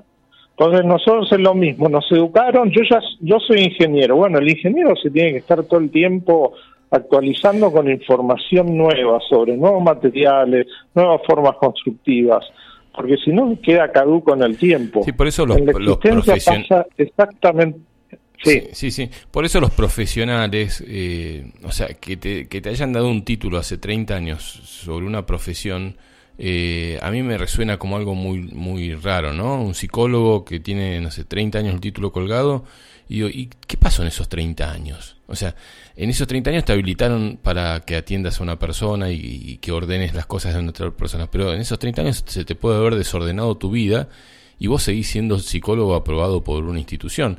Lo mismo pasa con los ingenieros, con los arquitectos, o sea, hay, hay muchas cosas que... Eh, le, le modifican la vida al ser humano y que por ahí le pueden o mejorar las capacidades o empeorarlas, pero el título habilita de por vida. Creo que eh, en ese caso, eh, bueno, me parece que estamos ahí como replanteándonos eh, si las capacidades las vamos a tener siempre o, hubieron cosas que nos, que nos limitaron en la vida y que nos cambiaron para bien o para mal, por más que no exista el bien y el mal, ¿no? Pero, pero que nos, nos potenciaron para estar mejor y ser mm, cada vez mejor persona, o que nos limitaron para ir eh, por ahí la pérdida de algún ser, de un ser querido, eh, la soledad, qué sé yo, lo que puede pasar en 30 años eh, de un profesional. Em, y, y, también te pregunto, Brad, esto de que cuando uno, vos al principio de la conversación hablabas de que hay personas que dicen que los seres de Andrómeda me hablaron, los seres de Júpiter, de Venus me hablaron, me dijeron tal cosa. Digo, eh, ¿cómo poder saber qué hay de mente ahí, de la mente, del deseo, de las ganas, eh, de, de entrar en contacto con la realidad? Vos sabés que yo vivo en un lugar donde, si hay un lugar donde se pueden ver cosas, es en casa eh, tengo el cielo 180 grados, cero luces, eh, se ve muy bien toda la Vía Láctea, se ve muy bien todas las cosas, y yo no he visto la cantidad de cosas que, que se ven en esos lugares, eh, como muchos cuentan, ¿no? Dicen, no, yo vi tal cosa, yo vi Me encantaría verlas. Quizás no se me presentaron a mí por un tema de vibración, porque yo no vibro en la energía para que esos seres se presenten, pero también puede haber algo de mente y en deseo de que algo suceda. Mira, esto, esto es muy simple. Eh, lo que vos hablás se llama mentalismo. Eso justamente es cuando nosotros hablamos de programas a vos te puedo condicionar una situación, te puedo condicionar otra otra persona, te puede condicionar una religión, te puedo condicionar eh, si vos sos fanático de los ovnis, vas a estar condicionado por lo que vos sos fanático. Esos son factores que eh, terminan estableciéndose como mandatos condicionantes de una realidad objetiva. La realidad objetiva cuál es? Que más allá de que yo estudié esto, que esto, que el otro, yo me desapego, me libero de esos, de esos condicionamientos para poder actuar objetivamente en la investigación de un fenómeno. Si vos me decís, yo me dedico a todo esto, no le doy bola a todo esto, nunca miro el cielo, no me interesa ir a, los terrones a ver si veo un ser extraterrestre o un ovni. De hecho, desde que estoy acá no fui ni al, ni al Uritorco ni a los terrones, no me interesa, porque básicamente no es una cuestión de espacios físicos, es una cuestión de tu estado. Y que si hay alguien que te tiene que venir a decir algo, te lo va a venir a decir a tu casa, porque estos seres justamente lo que tienen es poder la capacidad de moverse en el espacio-tiempo voluntad. Entonces no hay que ir a buscarlos a...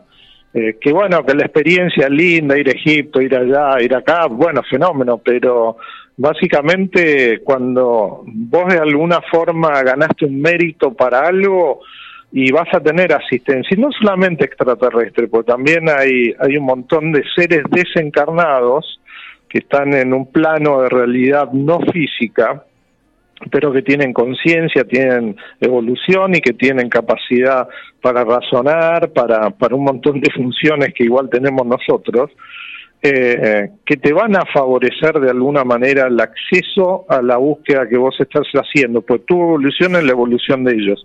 Y los que no tienen cuerpo físico, los que no operan en este planeta, a través de la observación de nuestra propia evolución, ellos pueden eh, pueden, eh, ¿cómo se llama?, eh, aprender. Esto, volviendo a lo que ustedes hablaron hace un rato, en donde átomos unidos forman células, eh, células unidas forman órganos, etcétera, etcétera. A ese, ese concepto se lo conoce como la, un orden holonómico, ¿no? O sea, la, eh, holo es todo y nómico viene de dinámica, es la, el ordenamiento del todo, que básicamente el corazón no se va a encargar de lo que funciona el hígado pero básicamente eh, que funcione el corazón depende del funcionamiento del hígado y lo que pasa en el hígado eh, depende del corazón.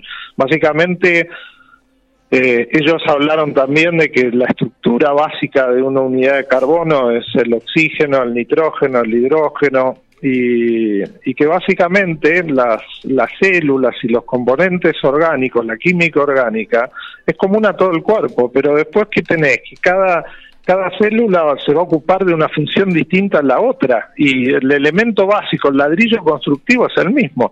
Entonces, ¿qué es lo que hace de que esa célula se encargue de eso y la otra célula se encargue de otra cosa? Y básicamente esos son los campos de información.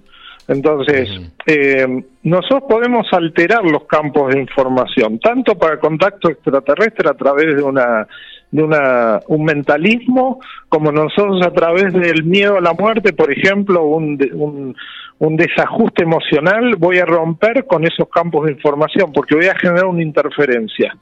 Entonces, la gente vive demasiado preocupada en que las cosas sigan funcionando como están porque están bien. Y en esa preocupación están dejando que las cosas funcionen como estaban, que estaban bien, por el, el apego a la preocupación. Entonces, ¿por qué a veces te dicen y soltá? Y bueno, porque todo tiene un orden inherente. Entonces, cuando vos le pones cierta intencionalidad, emocionalidad, pensamientos a las cosas, es donde vos rompes todo. Entonces, si vos querés conectarte con un ser, ese ser no va a pretender de que vos lo vayas a ver a Ongamir, al Uritorco, a, a, los terrones. Ese ser va a aparecerte si, si, si ve que vos estás eh, haciendo un trabajo como ser humano que a él le despierte el interés de entrar en contacto con vos o por lo menos de que te observe. Mm. Entonces vos ocupate de lo que es tu, tu función como olón dentro de, una, de un plano jerárquico de, de olones. ¿Por qué? Porque cada olón conforma una unidad esencial en el conjunto de olones. La parte hace al todo y el todo está hecho de muchas partes. Es como los píxeles en una imagen de un, de un, de un televisor, ¿no? De un monitor. Entonces, si yo estoy en un lugar determinado voy a permitir que el otro que está en el lugar exacto y el otro que está en el lugar y juntos estamos en un lugar correcto, que después haya una coherencia en la imagen. Y la realidad es lo mismo, hay coherencia en la realidad cuando cada uno de nosotros tenemos una coherencia en nuestra propia realidad. Cuando cada uno de nosotros rompe la coherencia en su propia realidad es donde se rompe la imagen. Y ahí es donde nosotros generamos distorsiones en lo que nosotros llamamos realidad. Si la Argentina está como está, es que básicamente hay un conjunto de personas que están no están haciendo lo que deberían hacer para que la Argentina sea un, un plan tenga un plano de realidad que sea más acorde a todos nosotros.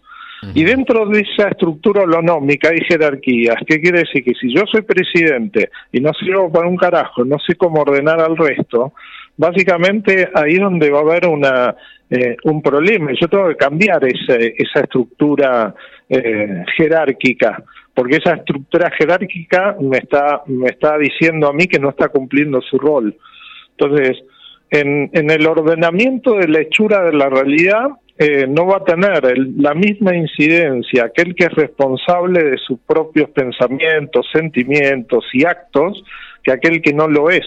Entonces la responsabilidad mía, que si yo tengo un determinado grado de coherencia en lo que hago, es tratar de instruir al resto y así nos ayudamos todos. De la forma que nosotros ayudamos eh, como instructores, vos desde la radio, yo de mis conferencias, hay seres que nos ordenan a nosotros que somos los que estamos tratando de ordenar al resto. Entonces es todo un orden jerárquico. Todo en el universo tiene una jerarquía, tiene una organización y todo eso se basa en información. ¿Y de qué depende que yo pueda conectarme con alguien que está arriba mío de, eh, para poder recibir su información?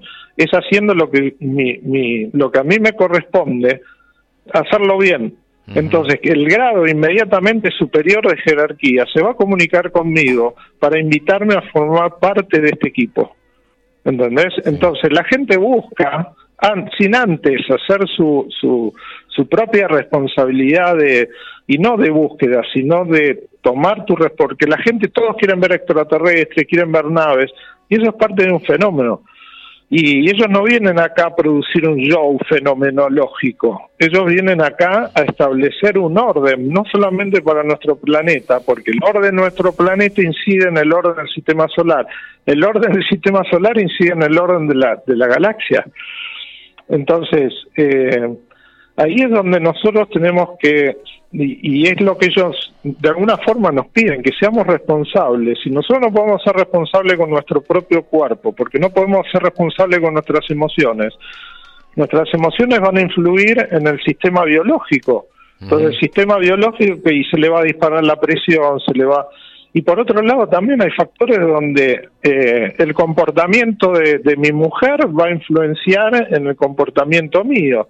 ¿Y por qué eh, mi mujer está influenciando en mi comportamiento? Porque yo estoy influenciando en el de ella. Entonces, ¿qué papel tengo yo en el que mi mujer me está influenciando negativamente? ¿Qué estoy haciendo mal yo en relación a ella? Porque básicamente nosotros somos un núcleo holonómico a menor escala porque somos pareja. Esto pasa a nivel de familia, pasa a nivel de pueblos y pasa a nivel de, países eh, mundiales y cósmicos. Volviendo al tema de las conexiones que decías recién, ¿no? Y, esto de las conexiones con, seres que, que, por ahí...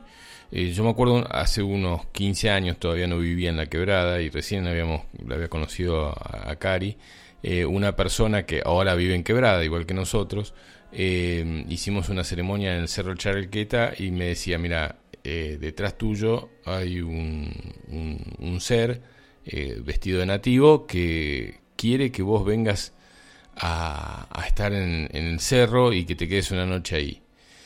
Y yo nunca lo hice eso, pero dormí relativamente muy cerca del cerro eh, durante los 15 años siguientes y he hecho un montón de experiencias. Digo, ¿hace falta ir a un cerro para poder estar conectado con ese ser o puedo tratar de conectarme con ese ser que está pidiendo tener una relación energética conmigo desde cualquier lado del planeta, incluso un departamento, un ambiente en, a media cuadra del, obelisco.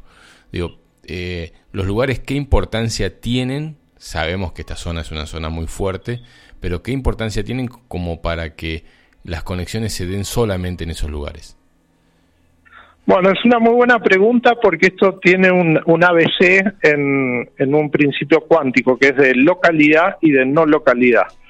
Básicamente, si vos estás hablando de un ser que no tiene cuerpo físico, porque si yo para verlo Juancito, que tiene un cuerpo físico, yo me tengo que encontrar con Juancito, entonces ambos nos vamos a tener que movilizar para poder vernos. ¿Por qué?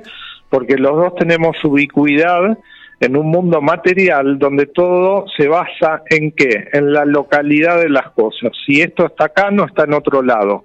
Porque básicamente, como yo ocupo un espacio, si ocupo este espacio, no ocupo otro espacio. Yo me movilizo, estaba en, en, en Los Cocos, me voy a Capilla del Monte, dejé de estar en Los Cocos para estar en, en Capilla del Monte. Si yo hablo de un ser que no tiene ubicuidad porque no tiene corporeidad, lo que voy a hablar es de no localidad. La no localidad cuántica, lo que me permite a mí de poder estar, por eso hoy hablaban de, ¿es posible hacer sanación a distancia? Le preguntaban a, a uno de los que estaba en tu programa. Eh, bueno, y ahí está el tema, que básicamente alguien que tiene cuerpo físico también tiene un campo, una estructura no local, que básicamente tiene la información del todo, eh, tiene la información de todo el cuerpo físico. Entonces yo puedo hacer una sanación a distancia si yo accedo a su plano de información en ese campo de no localidad. Entonces yo puedo tratar a alguien que está en China, no localmente, porque yo básicamente accedo a ese plano de información que está accesible a mi, experiencia no local. Yo para eso que tengo que tener la capacidad de operar en ese plano no local. Entonces, si yo tengo la capacidad de operar en el plano no local, aunque vos tengas corporeidad o no corporeidad, yo necesito, yo puedo accionar y puedo hacer un trabajo con un desencarnado como en un encarnado. Pero, eh, obviamente que si esa persona falleció, vamos a suponer que falleció y quedó atrapada en el Colchiquí, porque los españoles lo asesinaron ahí, y quedó atrapado dimensionalmente en ese espacio, yo obviamente que lo que tengo que hacer es eh, permitirle a ese ser eh, la liberación justamente de ese plano astral de cuarta, quedó en un plano atrapado de, baja, de, una frecuencia en un bajo astral, para poder abrirle su, su, su, digamos, y ahí estaríamos hablando una puerta, para que esa persona pueda seguir su camino evolutivo en ese plano de no corporeidad. Eso existe. Ahí sí yo podría estar, ser necesario estar ahí, porque yo incluso en ese lugar voy a tener una, porque no estoy rodeado de edificios, no estoy rodeado de antenas de celular, etcétera, que me generan una interferencia también a escala de interferencia de información cuántica. Yo al estar ahí, toda la información de lo que sucedió ahí quedó plasmada en una estructura holográfica de información que está rodeando las piedras y fundamentalmente los cerros.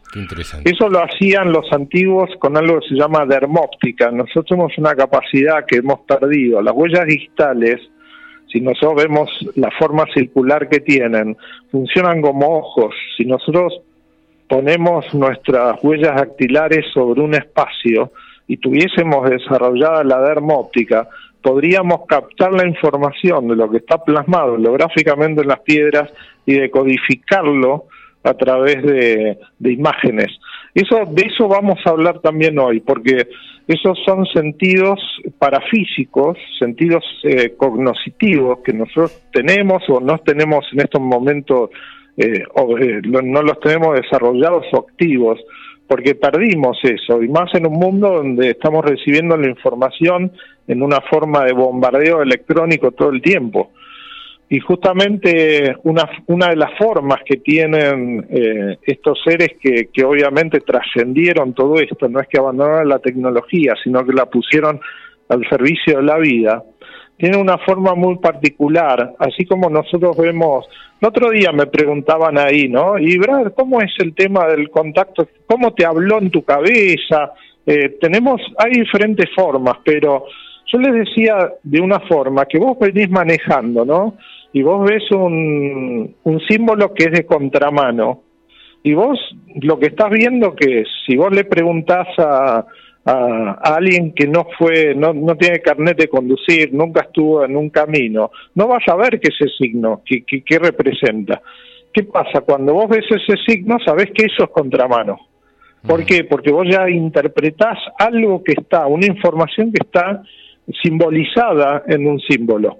Ellos tienen una capacidad de formar estructuras de información de forma holográfica. Es como decir, todo lo, un libro lo condensan en una estructura holográfica y te la pasan a vos. Sí, ¿te habló? No, no me habló. Mm. Pero yo, yo pude leer todo el libro porque alguien me lo traspasó. Fíjate vos. ¿Se entiende? Sí, sí, sí. Entonces, pues, ah. la gente te quiere, quiere eh, encasillar la comunicación con otro ser a través de lo que conoce.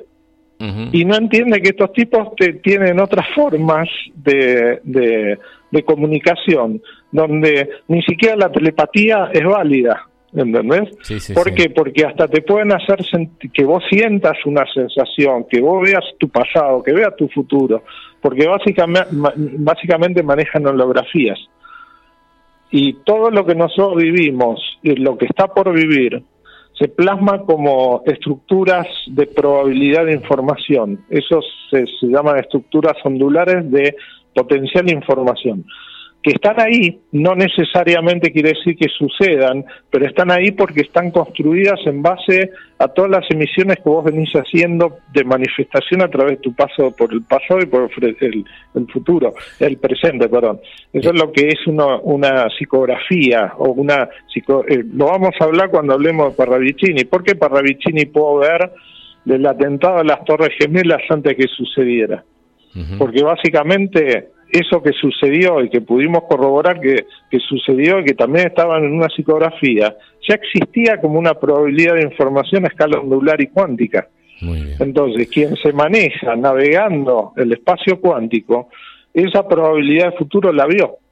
Lo de Parravicini va a ser el, otro... ¿La haces colapsar o no? Lo de Parravicini va a ser la semana que viene, el, el 21. Exactamente, ¿eh? pues todo en qué se basa en elecciones. Nuestra vida se basa en elecciones. ¿De qué? De probabilidades que ya existen. Muy interesante. Brad, acá tenemos mensajes. Eh, en este caso desde Chile, Francisco dice, muy interesante lo que cuenta Brad. Él se refiere a un tema que ya pasó. Dice, eh, en sueños hace un año atrás más o menos vi algo con nave extraterrestre y con colores asombrosos. Nunca he olvidado ese sueño pese a que aún no lo entiendo. Y bueno, deberíamos compartirlo, Fran, porque yo también tuve un, sueño hace ya unos años con el tema de las naves extraterrestres y me parece que, está bueno esto de compartirlo. Eh, y también lo dice eh, María desde Villa Ballester, esto eh, que está contando Brad de liberar almas me fue encomendado a mí en una meditación. Lo hice y no tengo recuerdo porque estaba en otro plano. Me lo contó una amiga que estaba conmigo en, el lugar y que nunca entendió lo que vio. Eh, vamos a ver si te acuerdas de, esto de que está diciendo María. Y yo te digo eh, esto, Brad. Para, eh, vamos, te corto ahí un minuto. Uno, una de las formas de la comunicación es la comunicación onírica porque básicamente nosotros, nuestra conciencia está, está justamente enfocada en, la realidad cotidiana, pero nosotros tenemos un subconsciente y un supraconsciente que está temporalmente incluso funcionando, porque acá lo que tenemos que entender también es que la mente no es el cerebro y que nuestro estado cerebral o de frecuencia cerebral que nos permite tener una, una captación cognitiva de una realidad no quiere decir que nosotros al mismo tiempo no estemos recibiendo otro tipo de información y sobre todo a escala onírica porque en ese momento nuestra frecuencia cerebral se relaja a estados alfa, beta, donde nuestra mente sigue funcionando. Por eso estoy siempre en contra de los que dicen que tenés que apagar la mente. Es una es como decir, quiero navegar en internet porque necesito saber algo y apago el wifi.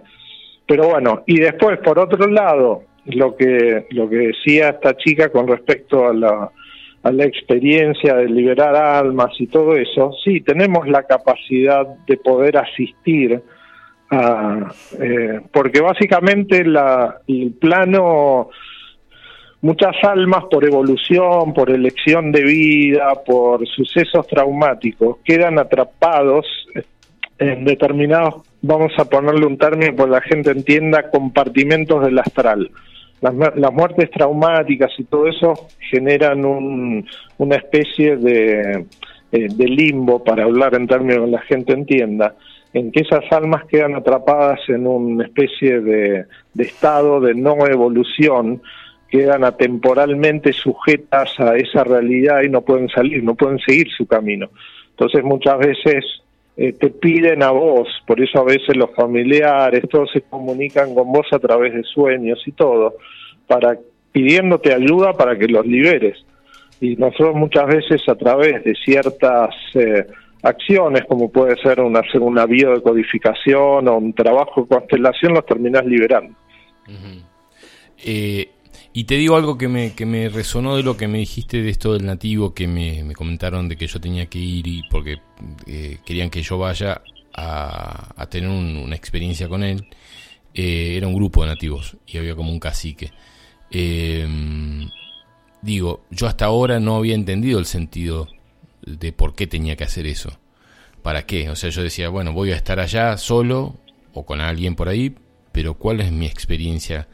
Eh, que tengo que vivir. Y vos esto me lo estás aclarando como que probablemente lo que esté sucediendo es un pedido de libertad energética de alguien que haya quedado en el lugar. ¿Se entiende?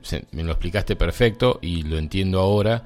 Probablemente a alguien le esté pasando algo parecido y en esto de las relaciones cuánticas que estás hablando, eh, entre todos podemos entenderlo. Mira, a medida que estabas hablando, yo te voy a contestar lo que realmente fue porque Ahí, esto es lo que tiene el poder navegar el quantum. En realidad, esa, esa entidad, ¿por qué vos? Yo te hago una pregunta, ¿por qué vos terminaste o por qué yo terminé acá en Córdoba? ¿Por qué vos terminaste en Quebrada de Luna? ¿Me lo podés responder con tu lógica y con tu estado de conciencia? No. y, y en realidad vos fuiste en, en una vida pasada, estuviste encarnado ahí. Eh, por eso sentiste el llamado de venir a Córdoba y esa alma, ¿qué pasa? Por ahí quedó trunca su, su proceso reencarnatorio por un suceso, mientras vos seguiste reencarnando, terminaste en Belgrano, trabajando en publicidad, que esto que el otro, pero después volviste a Córdoba, ¿entendés? Y volviste a conectar con esa vida pasada de por ahí 100 vidas atrás, 10, 20, no sé, y te encontraste con alguien que fue eh, una par tuya, un, un en esa encarnación y se quiere comunicar con vos porque ese ese ser que no tiene cuerpo físico no está viendo a Fabián, está viendo al, al, al, cacique, al, al que... Por eso es muy importante también a veces conectar con, con las vidas pasadas y con el que vos fuiste. Y eso por ahí después te explica de por qué sos amante de la montaña, de los caballos, de esto, del otro, y te lo explica las preferencias que vos tenías en una vida pasada. Y ahí, eh, ¿eso es el aquí y ahora? No, en realidad estás muy influenciado por tu pasado, y tu pasado está influenciando en tu aquí y ahora. Eh, entonces, muy claro. si yo me relajo en, y bueno, mi aquí y ahora y qué sé yo, no estoy siendo consciente de que mi vida no es solamente el aquí y ahora. Mi vida está, es una sumatoria, evolutivamente hablando, es una sumatoria de sucesos, hechos y aprendizajes de no solamente tu vida actual, sino de vidas pasadas. Entonces, eh, lo que tenemos lamentablemente es que nuestra conciencia nos estanca en nuestra realidad actual y encima nosotros nos estancamos más en nuestro en nuestro aquí y ahora porque es lo que estamos viviendo. Y, y un explorador a escala cuántica va a estar justamente para poder mejorar su experiencia de aprendizaje, porque la experiencia de aprendizaje es, es como decir, Darín interpretó eh, a un determinado papel y su aquí ahora le dio un premio, eh, un globo de oro en su actuación, pero el pibe es quien es hoy ese gran actor, porque hizo un montón de películas buenas. Entonces él interpreta, como nosotros interpretamos en esta encarnación, un papel, pero el actor es el espíritu que está evolucionando y que está eh, trascendiendo situaciones para ser cada vez más consciente de sí mismo y de, la realidad que es eh, su, su, entorno de manifestación.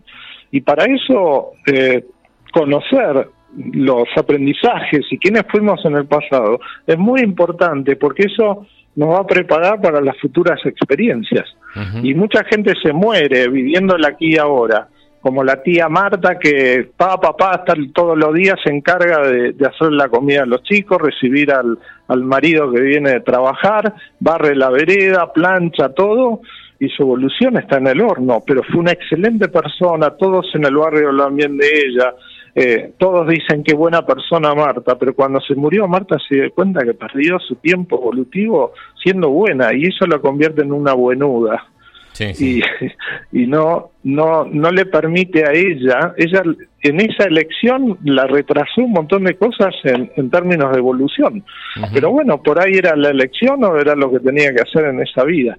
Entonces, estamos lidiando con algo tan complejo, por eso lo mismo sucede cuando proyectamos esto a, a las experiencias extraterrestres.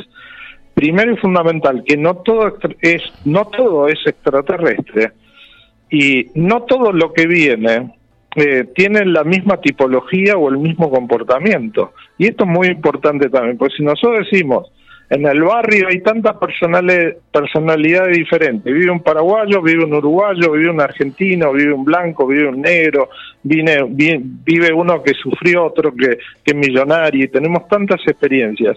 Imagínense lo que es la cantidad de seres que nos vienen a visitar de la diversidad que hay en el universo. Entonces, pretendemos entender lo que es un contacto extraterrestre cuando estamos lidiando con una complejidad evolutiva tan grande. Por eso yo a veces hasta me río de los contactados, porque digo, son tan primarios en cómo eh, supuestamente saben todo porque están contactados con extraterrestres. digo, qué primarios que son, porque si eh, lo que describen es lo que realmente les sucedió. Entonces se contactaron con seres que tienen el mismo nivel evolutivo que nosotros o peor. O sea, nos quedan nada. son y 59 y ya llega a, Carlos Alberto Gallo con, eh, con Peregrinos. Bueno, lo seguimos hoy a la noche. Hoy a la noche, a las 21 horas, ahí en el paseo, eh, sean puntuales que Brad se sienta y empieza, así como hace con la radio, lo hacen en, el, en, el, en la carpa del Centro Holístico Cultural Diagonal Buenos Aires 157. A las 21 horas los esperamos y seguimos. ¿Te parece? Hay mensajes de Humberto, de Darío, de Bea y de María, pero que no los vamos a poder leer. ¿eh? Eh, eh, gracias por, por, por, estar todos los sábados acá en la radio y allá en, el espacio. Gran, gran abrazo Fabián y bueno, los esperamos hoy para seguir. Este es un tema súper interesante, así que no se la pierdan. Bueno, un abrazo del corazón, hermanito. Nos vemos un rato. Que estés muy bien.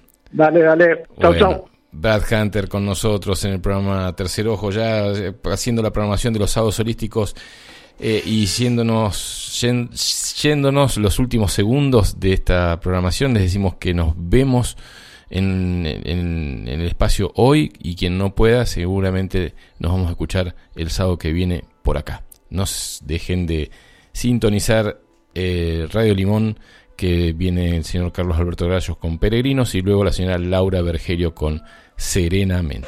Hasta la semana que viene.